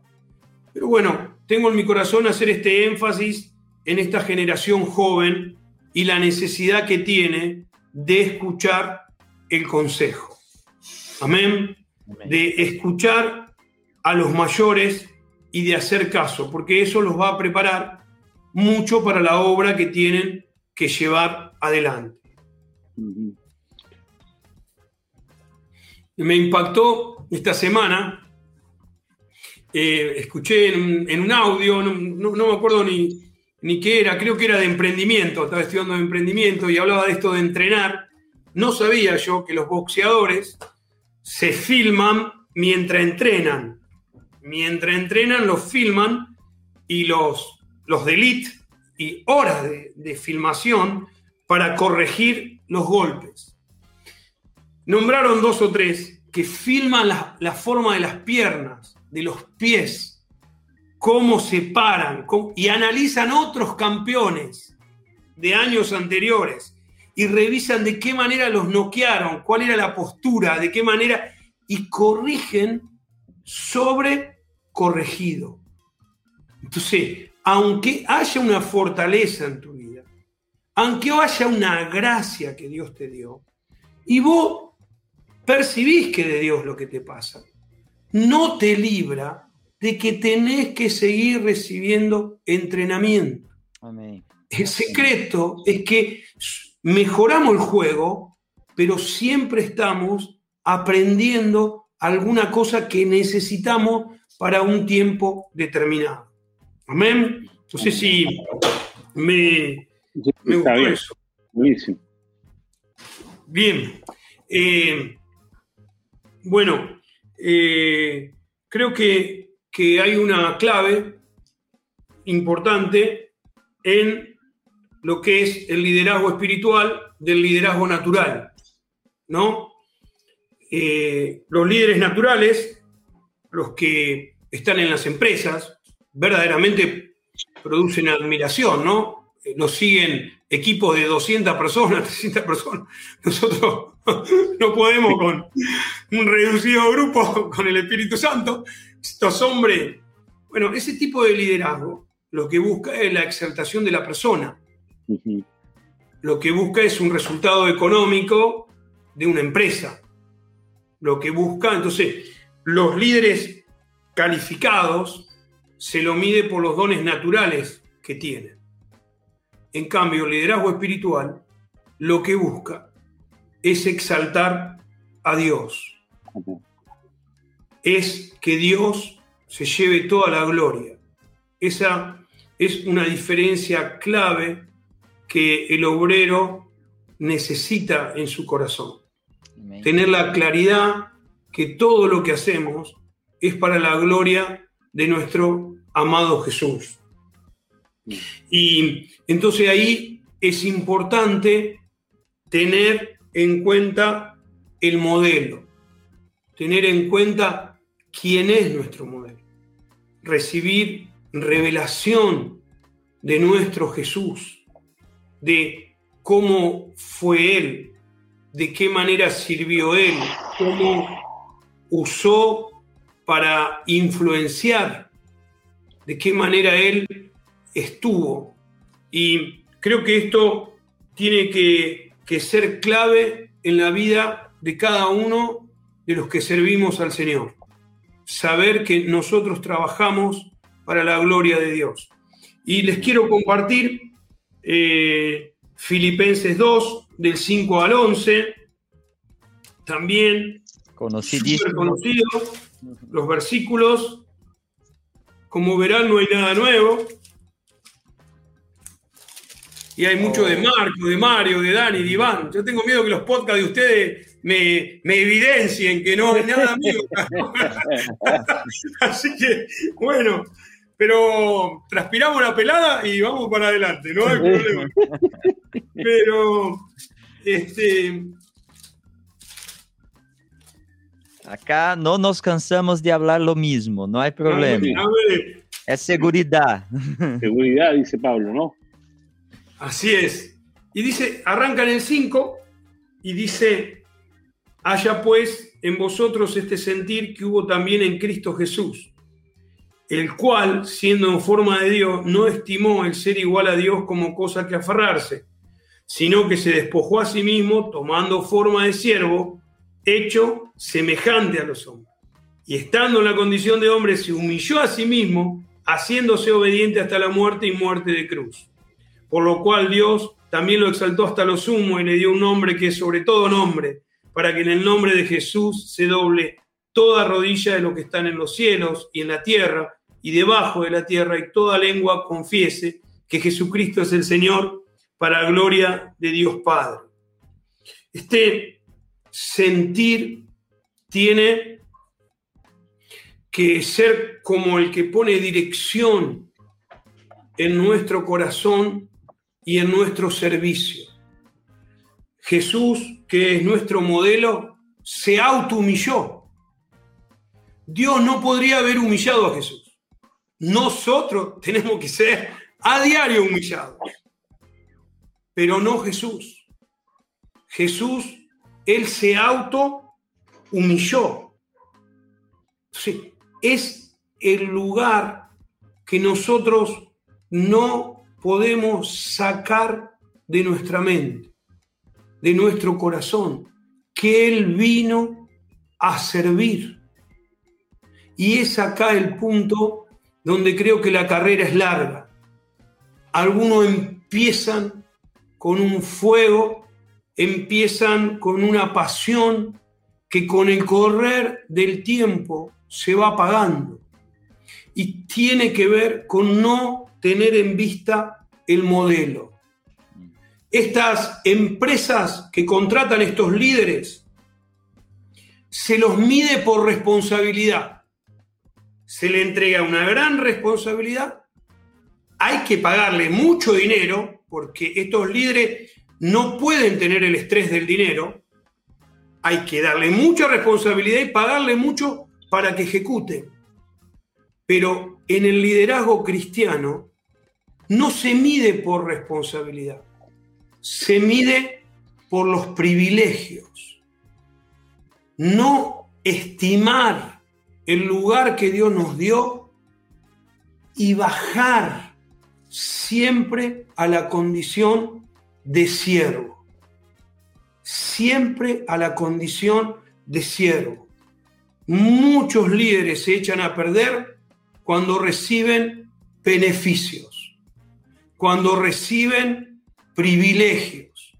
Aún en empresa y en trabajos reciben privilegios reciben oportunidades de manejar poder y lo usan para sí mismos, no lo usan para los demás. siguen un principio de liderazgo secular. Entonces, no, no puedo no honrar a Dios y honrar a Daniel Divano, que ya creo que hasta ahora él hace una higiene del sueño y se va a dormir, nos abandona, así que voy a, voy a hablar con mayor libertad. Espera, espera, espera. Te, puedo, te, puedo, decir que efectivamente ya me mandó un mensajito, él tiene un, tiempo que puede estar en las pantallas y, y, ya me avisó que desconectó, así que puede hablar tranquilo ahora. Tengo más libertad que el capitán ya no, el lobo no está ahí, la, la oveja. Así que, ahora voy a hablar entonces con total libertad. El tipo no quiere privilegios. Nunca. Estamos en un retiro, quieren servir una comida especial, hay cuatro o diez pastores, todos comen. Se pone loco. Los pastores comen lo mismo que comen todo el retiro. No quiere un privilegio nunca. Me ha tocado estar en situaciones que yo, este lo hace porque estoy yo, lo hace para que yo sufra, porque este, este, es tu momento. Nada, nada. Tiene la claridad que somos siervos. Si se pierde esta claridad, se pierde la esencia de lo que Dios puede hacer a través de nosotros. Recuerdo que fuimos a una ciudad del interior de la provincia de Buenos Aires con Dede, yo recién arrancaba con él, me invitó a ir, y cuando llegamos hubo un malentendido dónde nos hospedaban. Entonces, bueno, viste, que, aquel que, bueno, no, che, vamos la, mandémosle un hotel, mandémosle un hotel, viste. Los hermanos que no iban a recibir, la comodidad no estaban dadas. Mandá a Diego y a Daniel un hotel. Bueno, yo estaba ahí. Entonces, no, entonces se mandaron hasta el hotel, ¿viste? No, dice el otro, por favor, es un desastre ese hotel. Es un desastre. Claro, lo que pasa es que en esa ciudad había un hotel de mala muerte, decimos en Argentina, y un super hotel.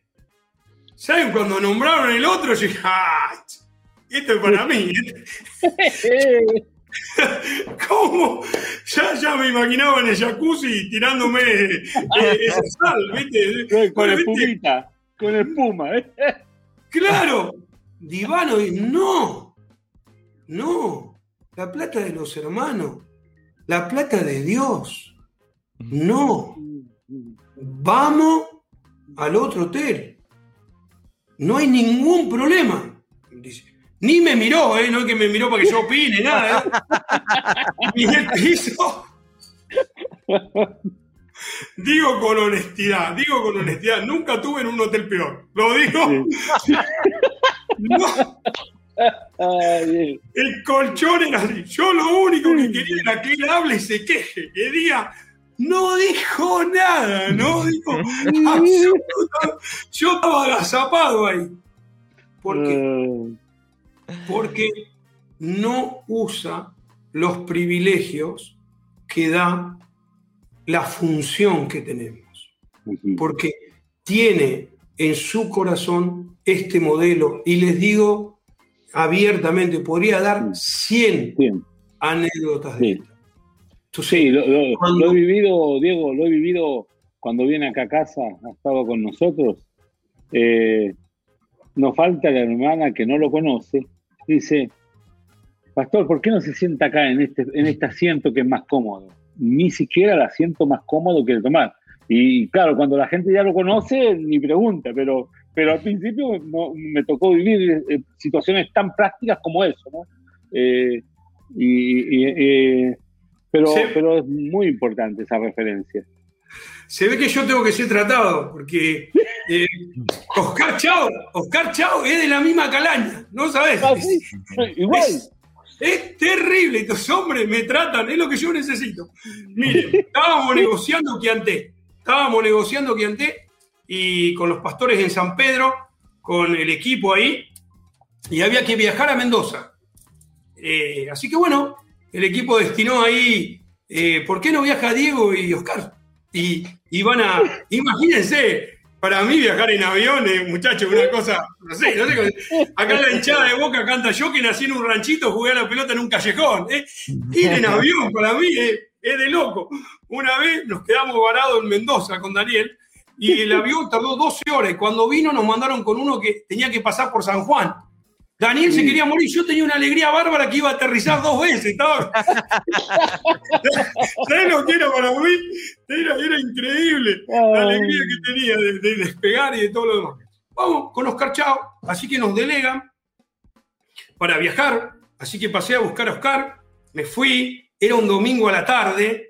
Bueno, viste lo que creo que los dos saben, eh, el aeropuerto, el aeroparque, son toda gente que viaja, comerciantes, representantes de empresa, toda gente linda. Y yo me puse la mejor ropa que tenía, me voy ahí al aeroparque, ahí, viste. Cuando uno va a esos lugares siente el llamado. Uno dice, yo nací para esto, ¿no? ¿Cómo no estoy acá en este lugar? Bueno, llego con Oscar, ¿viste? Partido de Liga Española, domingo a la tarde, no de Champions, de Liga. No me acuerdo si era Barcelona, Real Madrid o Real Madrid Atlético, viste esas confiterías ahí, unos sillones que te abrazan, uno, unas pantallas grandes, pero claro, tomar un café ahí vale dos mil dólares, ¿viste? Yo me compro 10 frascos de Arlistán en mi casa con lo que vale un café ahí. Si yo lo tengo que pagar, ni loco me siento. Pero bueno, ahora me mandaban, llegué con los cachados, que bueno, esta, esta es el, sueño del pibe, ¿viste?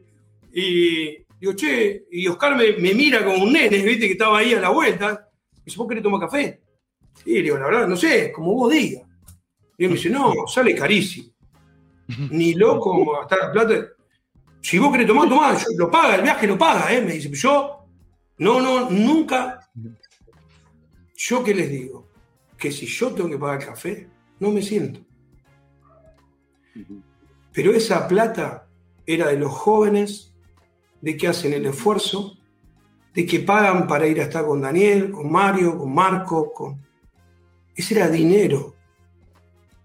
Uno tiene privilegios que si no corrige su corazón, termina desviando lo que Dios nos llamó.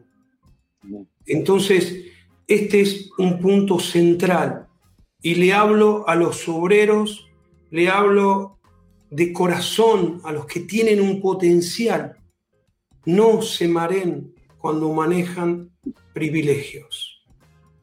Acá se mide mucho, por eso amo a este hombre que me enseñó a vivir, porque no quiere saber nada con esto. Y esta es parte de la salud, parte importante en la congregación. Es saber que no perdemos nuestro lugar de servicio. Y cuanto más te levanta Dios, ¿por qué Él elige levantarte? Porque Él es el que lo hace, más cuidadoso tenemos que estar de estos temas. Y saber que ahí esto quiebra, quiebra el carácter del obrero. El obrero pierde el olor a oveja, el obrero el pastor pierde el cuidado, empieza un desinterés que es muy, muy delgado, no se ve, pero es una cuestión peligrosa en los corazones. Y digo que podríamos contar muchas historias de gente que, que no pudo eh, manejar esto bien. Bien, no sé si acá esta parte del, muy bueno, Diego. Ahora, eh, es un tema muy fuerte. ¿ah? Eh, es fuerte porque eh, yo creo que no, esto es bueno tocarlo así abierto, Diego, porque no es solo para, para los que están o los que tienen un llamado o los que están en una posición donde hay un reconocimiento pastoral o un obrero trabajando. Es bueno que toda la iglesia lo entienda, porque muchas veces el origen de estas crisis se produce por cómo la iglesia genera en los hombres que están en una posición mediante halagos, mediante beneficios, mediante cosas que en el fondo son de buen corazón, pero que producen justamente a veces el desvío y la altivez en la gente, ¿no? Eh, entonces, es bueno entender que un, obrero, un pastor, sigue siendo un, siervo, sigue siendo un discípulo, sigue viviendo la vida como cualquier otro, pero que tiene que servir más que otro, porque esa es la posición. Pero no, no, no es bueno, y, los hermanos tienen que aprender, que no es bueno el constante reconocimiento, el constante, uy, mire, mire, mire, porque finalmente va generando un problema en el corazón de las personas. Yo, yo, es un tema que vengo hablando con los hermanos desde, desde el día que, tuve el reconocimiento pastor, Fernando Testigo, les digo a todos, mi nombre no lo cambiaron, yo no me llamo pastor, yo me llamo Esteban, eh, porque es, cuidar mi corazón, no es solo que yo entienda así, también es cuidar el corazón de uno, ¿no? Eh, entonces, por eso no usamos el título de pastor entre nosotros, nos hablamos por el nombre, entonces, porque la iglesia tiene que aprender a esto. El otro día usé con un, con un amigo, un, hijo de una hermana que estaba en un, en un encuentro de grupo casero y me dice, pastor. Y yo me, tomé de, bebé y le digo, dígame oveja. y me miró así como que, bueno, si usted me dice pastor, yo le digo oveja, pero yo, si tú me dices Esteban, yo te digo Lucas. Entonces ahí estuvimos conversando. Pero, pero tener cuidado de esas cosas, no solo el corazón nuestro, sino también de la congregación y de la iglesia, ¿no? Amén. Yo digo, al que honra, honra. Nosotros honramos, Daniel, eh, a Daniel lo volvemos loco. Cuando vamos a un retiro, lógicamente nosotros le alquilamos el mejor lugar. Queremos que...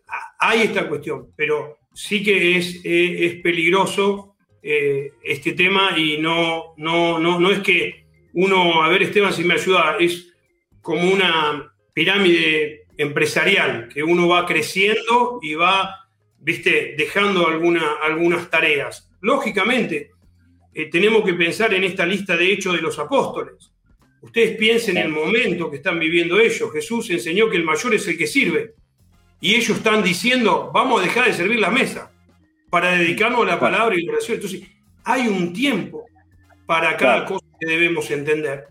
Pero yo, si perdemos de vista el modelo, es cuando creo que es una de las razones que, muchos se apagaron y, te da pena que no pudieron eh, de, querer estos privilegios, de querer estas cosas y, de perder de vista a Jesús. Bien, no sé si quieren hacer una pausa o pasamos a otro aspecto que tengo, como ustedes quieran. Eh, espera, voy a poner un comentario acá porque lo tenemos que dejar en algún momento ahí eh, pendiente. Dice Claudio Pona, dice, qué gusto amigo Diego que nos ministres según el don recibido por Dios como buen administrador de la multiforme gracia de Dios. Quisiera que nos comentes de Villa Escolar, Formosa. Viste, lo pongo ahí porque en algún momento tienes que tocar un poquito el, trabajo ahí en Formosa, ¿no? Bueno, agradezco a Claudio. El próximo punto involucra a Villa Escolar Formosa. Así que del espíritu fue muy oportuno. Este, un aspecto importante cuando servimos, aún en la iglesia, en las casas, es este tema de la visión, que hoy se habla mucho de la visión, se escribe mucho de la visión. Para nosotros tiene una connotación, la visión, entre todos los que estamos participando de este encuentro, que la visión es el propósito eterno de Dios, una familia hecha de muchos hijos e hijas semejantes al Señor. Pero yo quiero hablar de la visión con respecto a un cuadro de futuro, la visión con respecto a trabajar sobre algo que queremos lograr con la iglesia en las casas, con la iglesia que está en tu casa, con los hermanos que vos servís. Alguna vez me ha preguntado, digo, pero que todos tienen que tener visión, todos van a ser gente que arma un cuadro de futuro y trabaja para lograrlo y tiene una preparación? Yo contesto, no. Pero cada uno que abre su casa tiene que tener corazón de padre. Ninguno fue a la clínica, al hospital, tuvo familia su esposa, volvió a su casa, se miraron y ¿dónde lo ponemos ahora? ¿Lo, metemos en, en la cocina? Lo tiramos al ¿Qué hacemos con el bebé? Nadie hizo eso. Todo el mundo, según sus posibilidades, o preparó una pieza, o una cuna, o corrió algo de su comedor, pero cada uno que fue a buscar un, un hijo, bueno, lo mismo es necesario que nosotros sepamos lo que Dios quiere para la gente que nosotros servimos en nuestra casa. Y esta visión o este cuadro de, futuro viene otra vez, sin lugar a duda, de nuestro estar con Dios, de nuestro eh, andar con, con Él.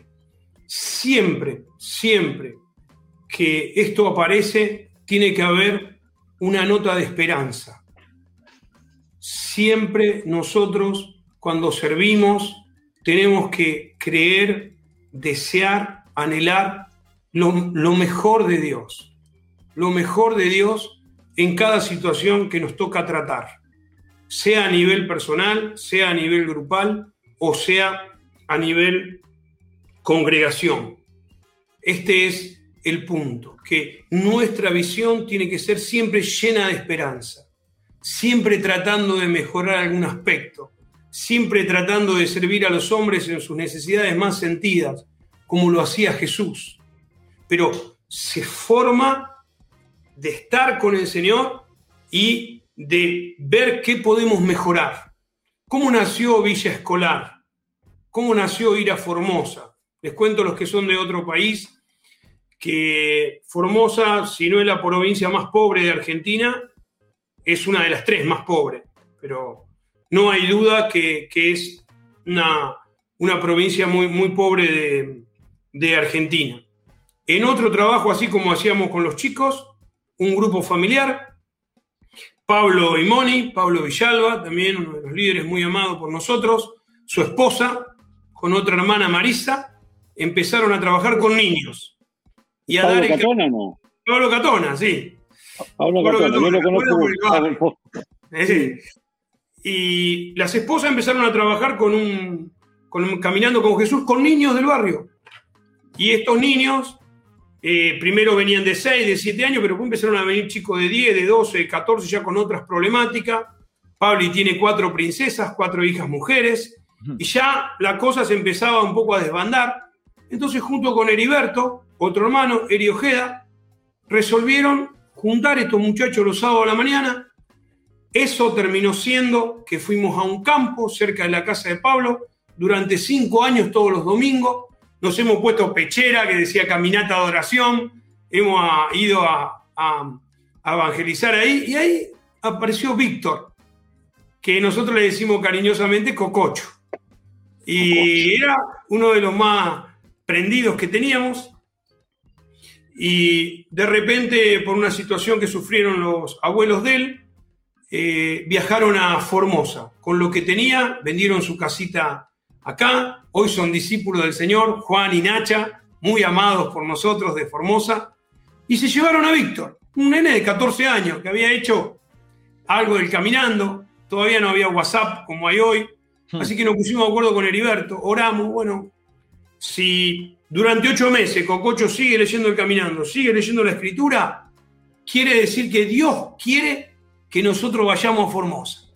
Así que empezamos a orar un, 20 de diciembre y en agosto de 2012 emprendimos el primer viaje a Villa Escolar. Martín Toto, que estrenaba una camioneta, Pablo, Damián y Heriberto y yo fuimos los primeros cinco en una Renault Kangoo a a visitar Villa Escolar. Un viaje largo, Diego, ¿eh? 1100 kilómetros.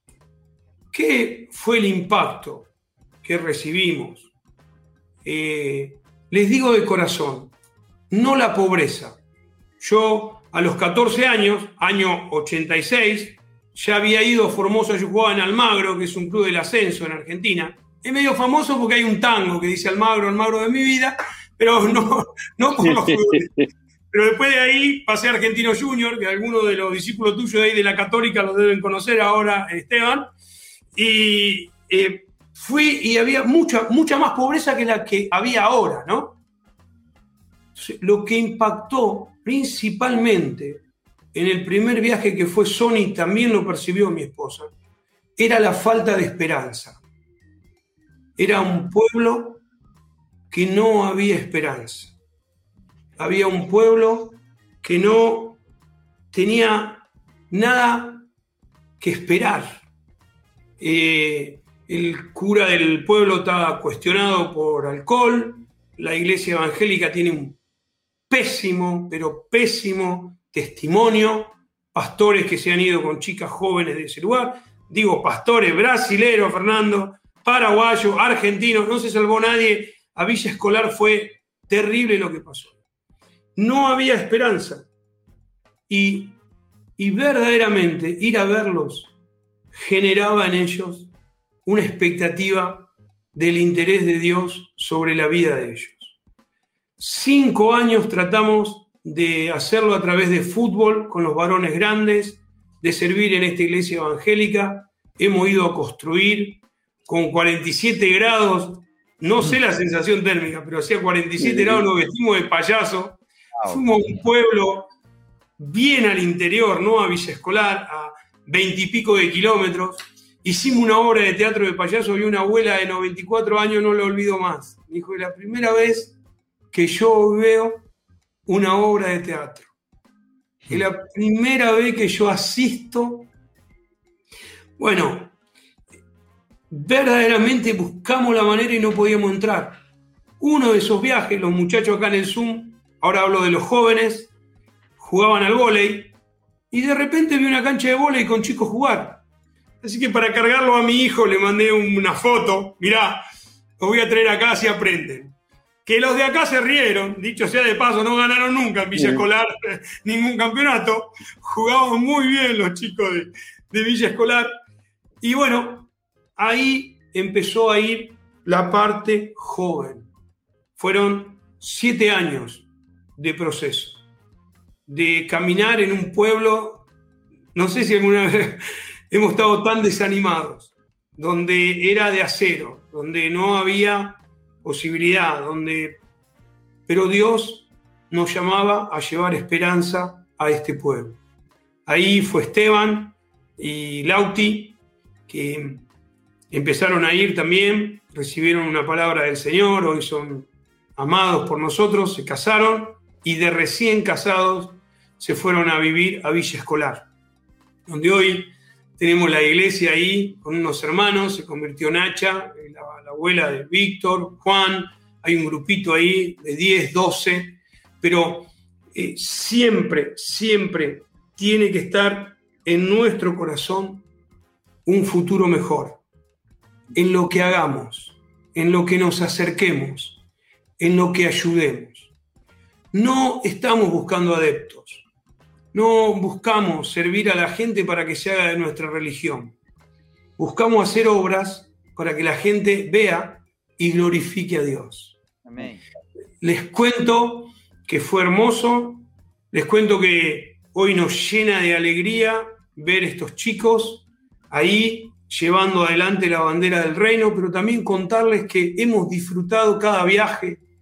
Cada viaje ha sido un retiro espiritual, eran retiros sobre rueda, Sonia me cargaba porque yo cada viaje que iba decía, este viaje fue espiritual. Y el otro decía, che, este fue verdaderamente, bueno, ahí vino el ayuno y la oración, empezamos a escuchar algunas cosas de Gigi Ávila, cambiaron los hábitos alimenticios, hubo un montón de cosas que pasaron, pero Dios nos había mostrado que había que llevar esperanza a este pueblo. Mm. Increíble apareció Maxi, un muchacho tan amado con nosotros, con su mamá con problemas de salud, de salud, de temas psiquiátricos. Hoy es un discípulo, un santo ahí que tenemos, un hombre increíble. Lo visitamos por años en situaciones eh, muy difíciles para él. Y increíblemente este hombre tiene el corazón para Dios. Y bueno, no me quiero olvidar de ninguno, no quiero empezar a nombrar que me voy a olvidar, pero verdaderamente estamos sufriendo la pandemia porque no podemos ir. Ahora ya fue Tito y Hortensia, mi suegro fue a conocer a su nieto. ahora está Eduardo y, y Nori también, porque está Cele ahí, fueron a, están pasando estos días ahora ya, disfrutando. Bueno, los quiero animar a esto. Cada iglesia en su casa tiene un tiempo, tenemos que entender el tiempo que estamos viviendo. En algún momento, hace dos años atrás, me tocaba estar con un obrero, con Ari Nieto, y dijimos, bueno, ¿qué, ¿qué, momento estamos viviendo? Bueno, no sé si vamos a ganar gente, pero no perdamos ninguno. Por lo menos si no vamos a ganar, cerremos la puerta de atrás. ¿Quiénes son los más débiles que tenemos? ¿Cómo los guardamos? ¿Cómo los cubrimos? ¿Cómo trabajamos este año? Entonces, es importante que el obrero tenga esta parte de cuadro de futuro. Si no lo tiene, pide ayuda a otro. Pide ayuda a otro que puede ver mejor, que lo puede ayudar a crear esto. Pero no puede faltar hacia dónde tenemos que ir. ¿Qué es lo que Dios nos mostró? Algunos líderes me gustó un ejemplo. Este ejemplo no es mío, pero nos pasó a nosotros. Fuimos de retiro con los chicos a Córdoba y cruzamos la sierra de día, pero a la vuelta, cuando, con dos camionetas, una Sprinter y una Jumper, eh, bueno, increíble también, locura que hacíamos, sin cinturón de seguridad, sin asiento. si hoy un líder hace eso, lo disciplinamos con Dede. Pero metimos 15 chicos en cada camioneta y nos fuimos eh, a hacer un retiro. Cuando fuimos a volver, pinchamos una rueda y estuvimos como tres horas para cambiarla. Todos eran expertos manuales como yo. No había ningún Esteban Labra ahí, así que sufrimos para cambiar la rueda. Y anda con una grúa en bolsillo ahí Esteban Labra, ¿no? a la vuelta nos agarró la niebla, pero terrible arriba de los cerros. No se veía la trompa de la camioneta. Ustedes imagínense, nosotros íbamos manejando y toda la camioneta iba con ahí, tensa, oramos lengua. Era, pasaron dos o tres situaciones de autos que pasaban, increíble. Luego de repente llegamos arriba de la sierra y se fue la. Entonces, todo el mundo se relajó. Ah", volvieron a cebar mate y de repente empezamos a bajar y otra vez toda la tensión. Bueno, hay líderes que seguirlo es como ir arriba de esa camioneta. No sabe para dónde va. No sabe qué es lo que quiere. Nunca clarifican el objetivo, de, estar tenso a estar relajado. tenemos que buscar a Dios, tener una palabra de Dios para este tiempo y el Señor nos va a proveer de esto. Y una vez que Dios nos dio una palabra como fue Villa Escolar, no importa cómo íbamos a entrar. Dios nos dijo que fuéramos. Dios nos mandó de alguna manera. Esto iba a pasar. Si fuimos a Villa Escolar por Maki, por uno, la alegría de nuestro corazón no tiene fin. Si fuimos por Larisa, si fuimos por Giselle, si fuimos, no, no, por Cococho, no tiene. No, no medimos por esto. Medimos por lo que Dios nos mandó y lo pudimos escuchar. Amén. Así que animo a, los obreros a tener esta parte, a animarse con Dios, a tener el valor de salir de su zona de confort, de salir de la parte que le queda cómoda y, la gente quiere ver esto, quiere ver que nos metemos en problema, quiere ver que, que nos metemos en lío por el Señor. A la gente esto, esto inspira y no puede faltar en nuestros corazones. Amén. Amén. Siempre bajo consejo, siempre bajo cobertura, siempre dentro del cuerpo, ¿no? El otro día me gustó una definición que dice, ¿qué diferencia hay entre un valiente y un loco? ¿Qué diferencia hay entre un valiente y un loco? La preparación. Bien, si yo le digo ahora que con Fabián quiero hacer un buscador para competir con Google, usted dice, uh, Dieguito, el pelado se volvió loco. ¿Qué, a hacer? Se, entiende que por más fe que tenga, ahora, ¿qué les digo? ¿Cuál es la diferencia entre una cosa y otra? Es justamente el entrenamiento y la preparación que tenemos. Por eso es importante esto, siempre con la visión del cuerpo. Todo lo que hago en este grupo familiar colabora con todo el cuerpo, siempre con la palabra que el Señor me dio acá para compartir, tiene que ver con este tiempo que estamos viviendo. Y ahí recibimos la amén del Señor, de la Escritura y del cuerpo que estamos bajo cobertura. Amén. Eh, Diego, me, hace mucho sentido el tema. Eh, me, recordé un poco de, algunos conceptos que, que Banjo también nos ha hablado. Eh, esto de, de que el obrero no va a nacer de una persona que no haya sido formada, capacitada, entrenada, ¿no? y Banjo esto mismo lo ilustra con la carrera de postas. Dice, ¿cómo los pastores van a poder entregar el bastón a alguien que no viene corriendo? el que viene corriendo es porque ya está listo, ¿viste?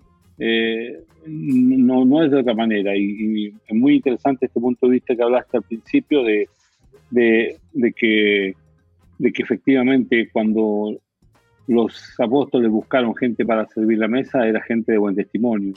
Eh, era gente que ya había sido preparada de una u otra manera en el, proceso, y, creo que los que tienen que ponerse en esa línea de preparación, en esa línea de empezar a correr, no pueden esperar que el tiempo pase, tienen que empezar a capacitarse hoy para el trabajo después, ¿no? Amén. Amén. Diego, quiero hacer una, una pregunta acá. ¿Se puede hacer una, una aclaración? Por veces puede pasar un, un pensamiento de que un poco, un poco místico en este tema de ser obrero, un poco espirituoso, como si necesitara una, una, voz del Señor y habla, abra su casa, eh, sirva a los hermanos y como si, eh, como si eso fuera un, un específico. Y, y, me recuerdo cuando Pablo da las recomendaciones al Timoteo, y habla, el que desea obispado, buena obra desea, sí. y me parece que, que todo empieza en el querer, en el deseo. No es, si el Señor va a hacer de, de este obrero un pastor, un presbítero, un apóstol, eh, es, es un tema de Dios, pero el que desea obispado, buena obra desea. Entonces, se puder, puder un poco de esta mística que hay que me parece que hay unos que, que quieren hacer el trabajo y hay otros que no, está, están bien como siendo multitudes, que siguen a Jesús ahí. Estoy bien acá, sigo, tengo mi familia, eh, trato mi carácter y, y, y, va bien. Sí, eh, no, no, no, no tengo una respuesta acabada, la podemos armar juntos, pero sí creo que, que tiene que ver con, con el anhelo de, servir a, nuestro Señor. Me impactó leer Noé en Génesis 7 cuando Dios le avisa, lo anticipa que viene el, el diluvio, muy parecido a Josué, ¿no? Dice que cuando termina de hablar Dios, dice, y Noé hizo conforme a lo que Dios le dijo. O sea, no oró, no proclamó, viste que está de moda, decretó que iba a ser un arca. No, recibió la orden Fer y se puso a, hacerlo. Y yo digo que ese fue un poco, quiero en esto honrar a, a, mi esposa como corresponde. Siempre el anhelo fue que en nuestra casa haya gente. Siempre nos casamos ya con ese deseo de, de servir eh, a Dios. Y creo que esta generación eh, tiene este peligro del misticismo, tiene este peligro de tener para servir la familia perfecta, o la casa perfecta, o el trabajo perfecto.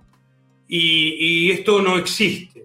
Nunca, lo dice Banjo, nunca es un buen tiempo para hospedar a alguien en casa. Nunca. Nunca. Si no, qué maravilloso que vamos a hospedar.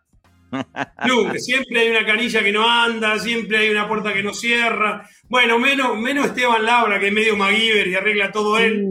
Pero lo, demás no es.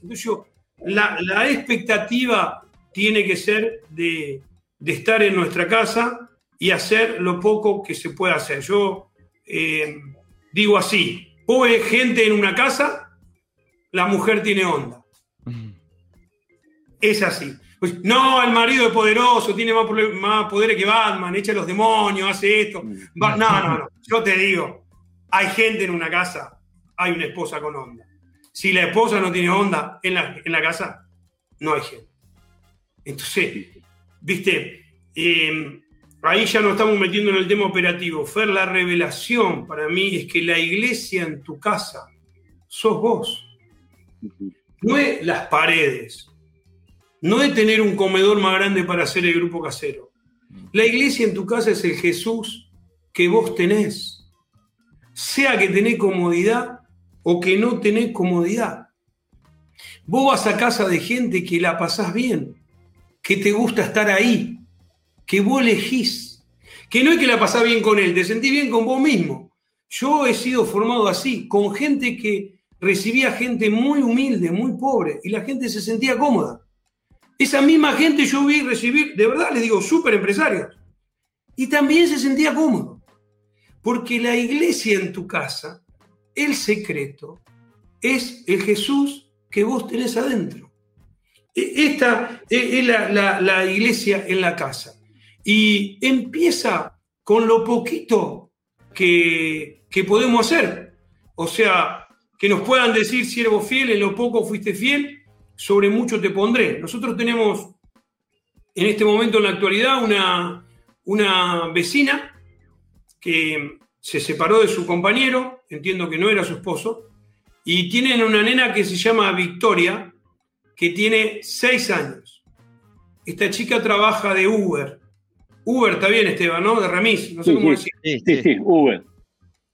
Y bueno, entonces Sonia le dijo, mira, no te podemos ayudar todos los lunes. No te podemos ayudar todos los días. Pero todos los lunes la podemos tener en casa. Eh, así que Vicky viene todos los lunes a pasar con nosotros. Calculen, yo no tuve hija mujer igual que vos, Esteban. Estoy.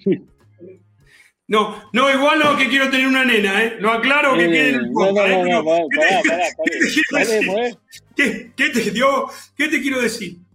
Que esta nena, ella declara que el día más feliz de su semana es los lunes.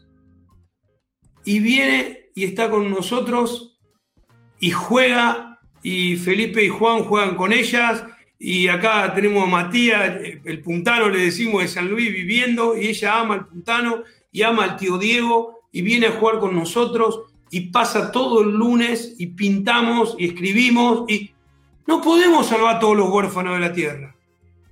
No podemos tener a Victoria los siete días de la semana. Pero podemos los lunes estar con Vicky. La llevamos al caminador con nosotros. Nosotros vamos al caminador acá, que son tres kilómetros de ida y tres de vuelta. Generalmente hacemos los lunes en familia y los varones vamos midiéndonos, compitiendo, corriendo carrera. Ella, los tres kilómetros para ir, los tres kilómetros, no para de hablar 100% mujer. Habla y habla y habla y habla. No, se cansa. Es una cosa increíble, Vicky. ¿eh? Bien, nena. Sonia para el 25 de mayo, que es una fiesta patria, le, sacó una foto y un videíto, le puso un vestidito que colaboran acá los chicos del barrio de la Hermandad. Acá vivimos seis familias que somos todas, gracias a Dios, de la congregación. Las nenas se hicieron re amiga de Vicky. Y para nosotros es una alegría poder hacer esto. Entonces, ¿qué decimos? Que esta es la manera sencilla, fer y práctica que tenemos de servir a nuestro Señor. Y quiero decir, y un poco animar a los más jóvenes, ojo con esto de la confirmación, de la espiritualidad, esta generación es una generación eh, que solo vive lo que experimenta. Solo viven a, flor de la piel. Ellos se tienen que sentir bien. yo hago los cursos para la gente que vende redes sociales. es muy fácil venderle a esta generación. Es una generación insatisfecha por completo. Se quejan de todo, nunca está. Es muy fácil venderle, no se preocupe muchachos. Pagaron el curso al cohete, porque la verdad es que es muy fácil venderle a estos. Entonces, esto va entrando a la iglesia. Como que siempre hay una necesidad más para cubrir. Siempre. Y la pandemia lo ha potenciado. Mm. Porque una cosa es la soledad para buscar a Dios y otra cosa es la pandemia que nos está aislando para caer en nuestro egocentrismo, para caer en nuestra comodidad, para tirar para nosotros mismos. Entonces, Fer, hay que pasar a la acción. Hay que buscar la manera, buscar al Señor y ver la forma. Y hay muchos, ahora quiero animar al cuerpo otra vez, muchos que captan la necesidad enseguida. Son hermanos que para mí son un don. Vos visitás gente y no ves nada, y ellos vieron todo. Che, Diego, sí, habría que hacer esto, tendríamos que hacer aquello. Nosotros a veces hicimos grupo casero, nadie tiene un contacto. Hace tres años que no ganamos nadie, ya nos miramos medio todos sospechosos.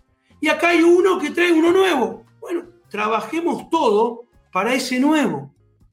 Sirvamos a este hermano, ayudémoslo, humillémonos, preguntémosle qué necesita, movámonos como iglesia.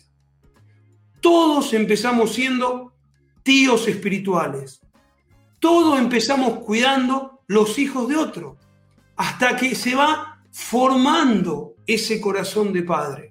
Entonces te toca ser tío, tenés que cuidar, tenés que... Nosotros acá tenemos varias hermanas con hijos que abandonaron, sus, esposos los abandonaron, o que... Y hay un servicio para hacer. Ahora animo a los jóvenes solteros.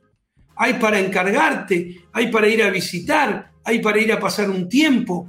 Es las ganas de, de, de estar y salir de vos mismo. A mí verdaderamente me asusta esto, cuando veo a algunos que tienen como un misticismo, mm. y yo les digo que ya los conocemos, pasan los años y no pasa nada. No pasa nada. Entonces, y, tenemos, escuchen otra cosa, tenemos más drama de pecados más graves producidos por el ocio que por el activismo. ¿eh? O sea, si me tengo que caer para un lado, el medio es Cristo, todos queremos la excelencia, pero si elijo caerme para el ocio, o yo les digo que prefiero caerme, hay menos riesgo del lado de la acción que del lado del ocio. Entonces, sí nos hemos acelerado, sí en San Miguel hemos tenido que saber parar, hemos tenido que saber dar un lugar más importante a la familia, sí que muchas veces nos pasamos de rosca, hubo que corregir, muchachos, ¿eh? pero verdaderamente, Fer, ese es, eh, yo creo que es el corazón el que tiene que estar dispuesto a servir de estas maneras simples. Y por eso honro a mi esposa, porque en mi casa yo ya a esta hora estoy motivado porque estoy con ustedes, si no, di media once, se me termina la batería. me sabe visitar Chacho de San Luis y Ana, la esposa de Chacho y Sonia son, ellas siempre tienen onda para todo. Once y media de la noche quieren ir a tomar un helado, y nosotros dos ya estamos como jugando al truco, haciéndonos señas para ir a, a dormir. Mirá, me recordé una frase de, nuestros amigos brasileños que a mí siempre me, llamó la atención y me, me, la encuentro con mucha certeza. El discípulo que no trabaja, da trabajo. Está buenísimo. Y porque no trabaja, termina dando trabajo, se enreda en el, ocio, ¿no? Sí. Eh, Diego, usted habló de, de este hablando de esta generación, de los podcasts creo que de João Biun, que fue en portugués, pero él habló algo como de, la, de las cosas del mundo que van adentrando a la, a la, en la iglesia, y de ellas es la, la emoción. La que se basa en la emoción. Ay, si hay una alabanza, hay que sentir, hay que tener un, eh, y todo eso, ay, ay tengo que, que, sentir de Dios, ¿no? y todo, no es, no es así, no, es, no podemos basar por guiarnos por, por la emoción, ¿no? Es, es un poco de, de, este tema que hablaba vos. Eh, el, el marketing nacido cuando la producción mundial alcanzó el tope, cuando ya no había más heladera para vender, cuando ya no había más cocina para vender, ahora hay que crear necesidad. En el primer momento todo lo que se producía se vendía, después el Fordismo, cualquier heladera, aunque estaba rayada, se vendía, pero ahora el mercado está colmado y tengo que necesito generar nuevos mercados. Hoy, muchachos, todo eso está potenciado y eso engendró, dio el nacimiento a esto de una generación insatisfecha. Yo con Luisa, con mi mamá, comí el mismo guiso de arroz 20 años de mi vida. O guiso de lenteja, no sé cómo se llama.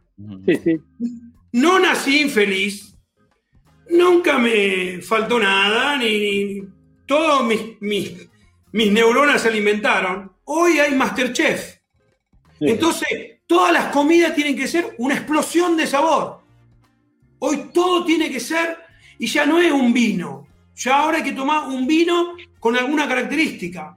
Pero antes, Fermé con coca. Pero, y después empieza a entrar a la iglesia. Yo estoy aterrado con el tema del alcohol aterrado, porque Víctor Rodríguez dice, después de la glotonería viene la borrachera.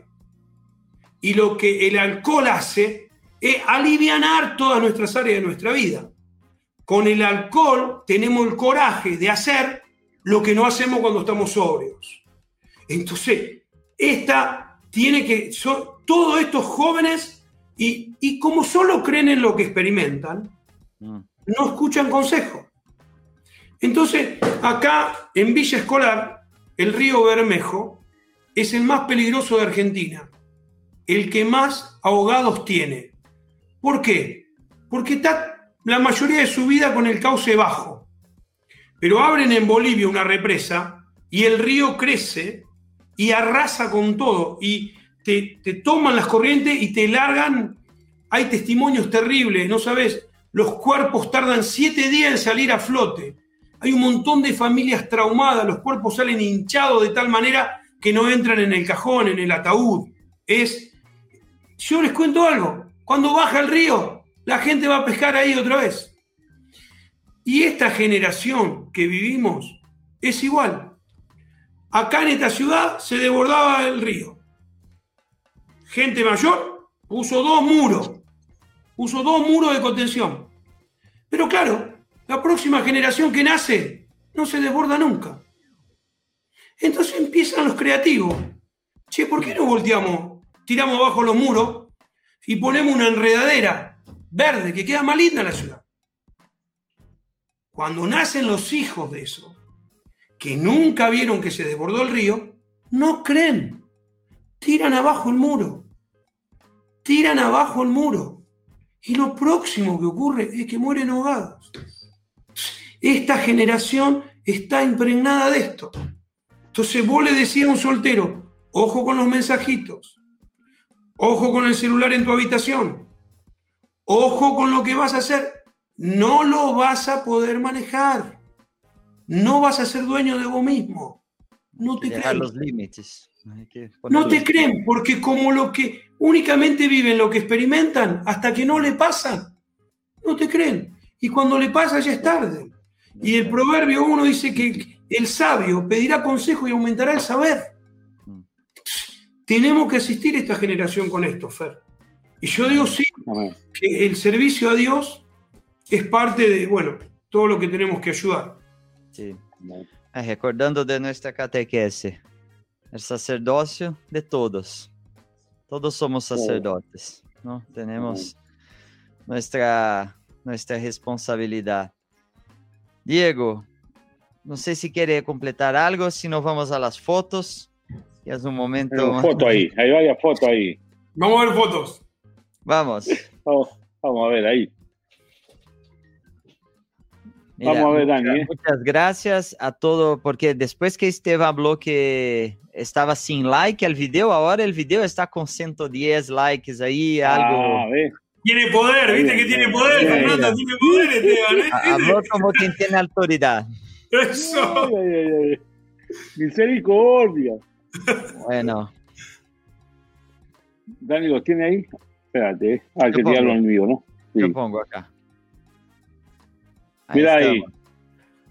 Mira, Diego, ahí está. Diego, ¿la viste? Ah, ahí. Cococho. Mira, ese es el famoso Cococho, ¿eh? Cococho. Está con Wilson. Con Wilson. y Joaquín. Familia Asensio Poblete de Peralillo. Ahí está, mira, ¿eh? Era. Un abrazo. Ahí, Mirá, Diego. Diego. Mira, Diego, Sony y la familia no, Vidal no, de Santiago. mira. Ahí cuando nos conocemos. Ahí se conocieron, ahí fue el, el viaje de conocer, ahí, de conocerse. Ahí tiene Pablo Ah, de mirá. San Luis. Sí, pero parece Messi ese, mira, ¿eh? ¿Eh? Pablo Villanavera, ¿viste? Paco y Rochi No. Paco y Rochi, vamos todavía. Mira, ahí está, ¿eh? Vamos, los Villos. Sí, Familia no, Villoldo. familia Villoldo, en San Miguel. Vamos, Jorge. San Miguel. Mirá, Ese fue Bariloche 2004, mirá. Con los chicos. ahí está, con los chicos ahí, enviada por Jorge de San Miguel, ¿viste? Todo Ahí está abajo los está muchachos Pini, ahí. está mi hijo. Miren qué chiquito que era, ahora tiene 20. miren. 2004 fue eso. Hermoso viaje. Buenísimo. Uh, qué lindo, mira, ahí con todos los hermanos, ¿eh? Luego, mirá, mirá, Ahí está el chiquito, ahí está tu suegro, mirá. Mirá, sí, el suegro. Ahí está, Lauti. Vamos, Villa Escolar presente. Vamos todavía. Ahí está, Lauti. Eh, este, Parte yo de lo la conozco a historia, él. parte de la historia de hoy ahí. Yo lo conozco por el, el hombre del extintor. Este hicieron una guerra de extintores en que antes que terminaron todos blancos enteros.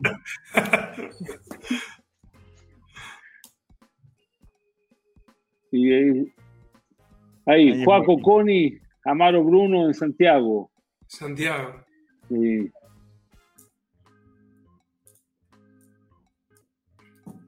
Ahí está, Cristian. Sí, Cristian, Carolina y familia. Un saludo a Cristian, lo conocí en el viaje. Sí, Todavía no estaba bautizado Cristian ahí. sí, Ah, ahora ya está.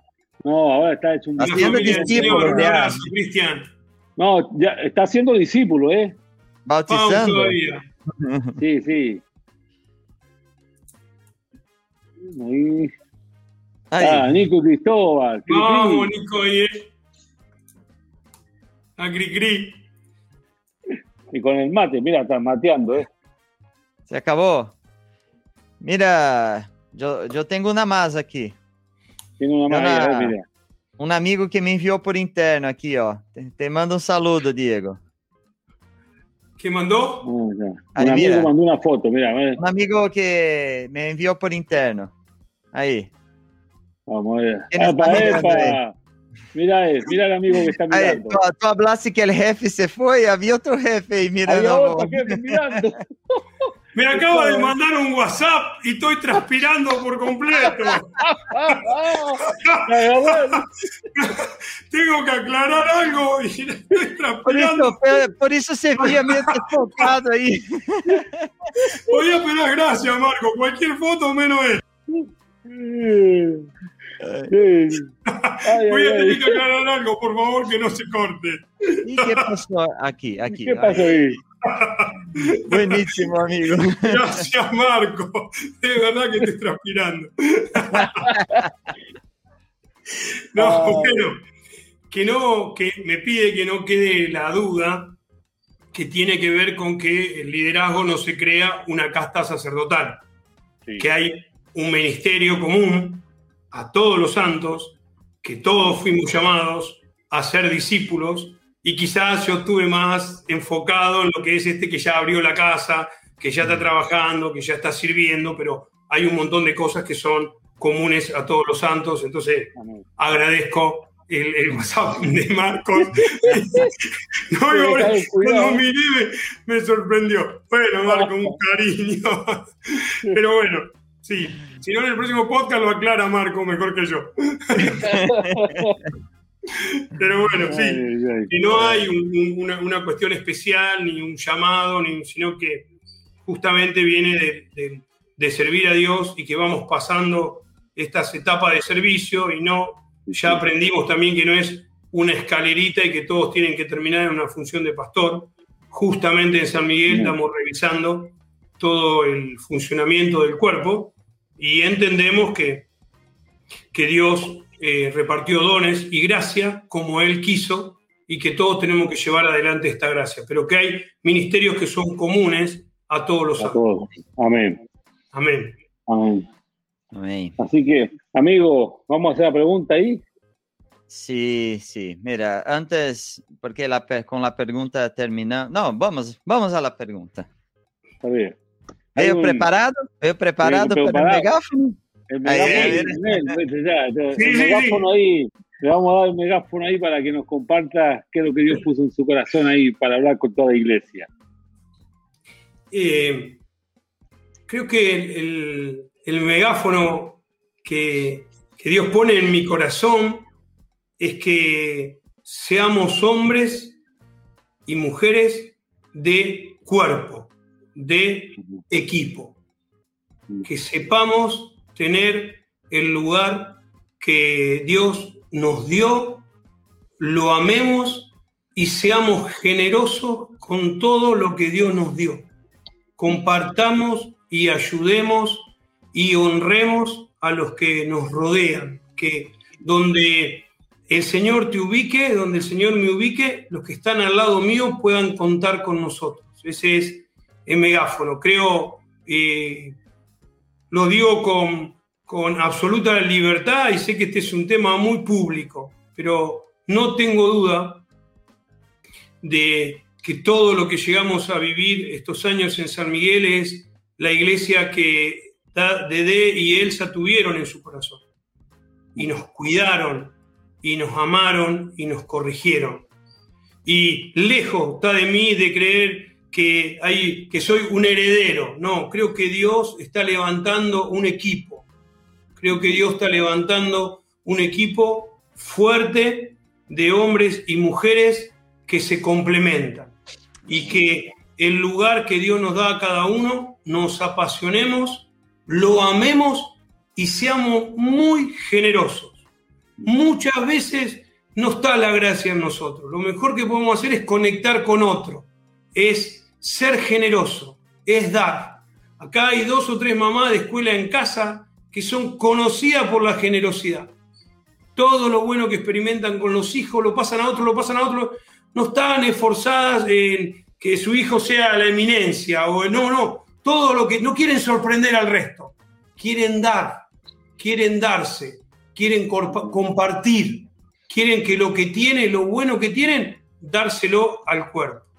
Así que, bueno, ese es el megáfono, ser jugador de equipo de equipo, eh. Amén. Amén. antes de irnos hay que, hay que ver algunos mensajes que llegaron ahora. Mira, dice Saludos, Rey. Eh, ah, eh, acá Marco, para, Marco me aclara acá, hombre, no era corrección, dice. Bueno, igual me hizo ser un kilo transpirando. eh, Ahora que casi murió. Ah, Saludos, capitán se les extraña a todos, tengo lindos recuerdos de Formosa. Eh, Dale, no. Nico, no solo recuerdos. Se levanta la pandemia y vamos a Formosa, Nico, ¿eh? Ni hablar, ¿eh? Ni hablar. Cuando, cuando terminó su enseñanza media y cumplió los 18 años, sabíamos, queríamos regalarle algo, un viaje, algo. Y él pidió ir ahí a, a, Buenos Aires y se fue por la primera, primera vez que viajaba solo. Se fue a Buenos Aires y se fue a Formosa y la verdad que vino impactado de, cómo fue su, proceso ahí. Así que una bendición para, para Nico el viaje. Mira, mira este. Lo del escritor fue antes de que pidiese, de que pidan hermanos de buen testimonio. es el Lauti, es el Lauti, ¿viste? Es el Lauti. digo, eso fue antes, fue antes de que pidieran el hombre buen testimonio. Así que ahí está, ¿eh? Eh, ahí, bueno, mucha gente saludando. Eh. Espera, espera, mira, eh. Gracias, Diego. Pablo Villalba. Pablo Catonas, este es Pablo Pablo, Catona, yo, yo lo, yo, yo lo conozco por Pablo Catona, nunca sabía el, el apellido. Para mí era Pablo Catona desde que lo conozco. Así que bueno, Bueno, amigo capitán, muchísimas Capitán. gracias por, por estar con nosotros, por compartir, por dividir la palabra con nosotros. amén. Lleno, lleno de gracia, muy, muy buena la, la charla. Salimos todos edificados, convertidos otra vez. Con muchos desafíos por delante, amigo. Desafiados, esta es la palabra, desafiados. Siempre hablar contigo es un desafío, es muy Sí, vivo, ahí- es, Sí, hay que, hay que seguir, hay que seguir a Diego, ¿eh? hay que- si uno está medio lento, queda al lado de No. Diego. acá. Y ya ahí queda con rápido, con las pilas cargadas. Bueno, Sí. gracias a, gracias a todos, a Dani, Dani Labra que nos asiste acá por, con las Dani. fotos. A toda la, la equipo, a los que están viendo hasta ahora en vivo, a los que están viendo, viendo después, muchísimas gracias a todos. Estamos juntos en viernes, no, en martes Martes. a las 8 de Chile, Argentina, no, 8 de Chile, 9 de Sí. Argentina y Brasil. Entonces nos Amén. vemos en martes y próximo jueves con Hugo Espinosa hablando de finanzas, Amén. otro, otro tema importante. Gracias Amén. hermanos, gracias Tebo. Espera ahí, Diego, eh, espera ahí Gracias, minuto. chicos. Gracias. Muchas gracias por el Espera. rato. Quédate ahí un Diego, minuto, eh, Diego, espera. espere y no se Ah. desconecte. Un abrazo No hermanos, chao. Chao.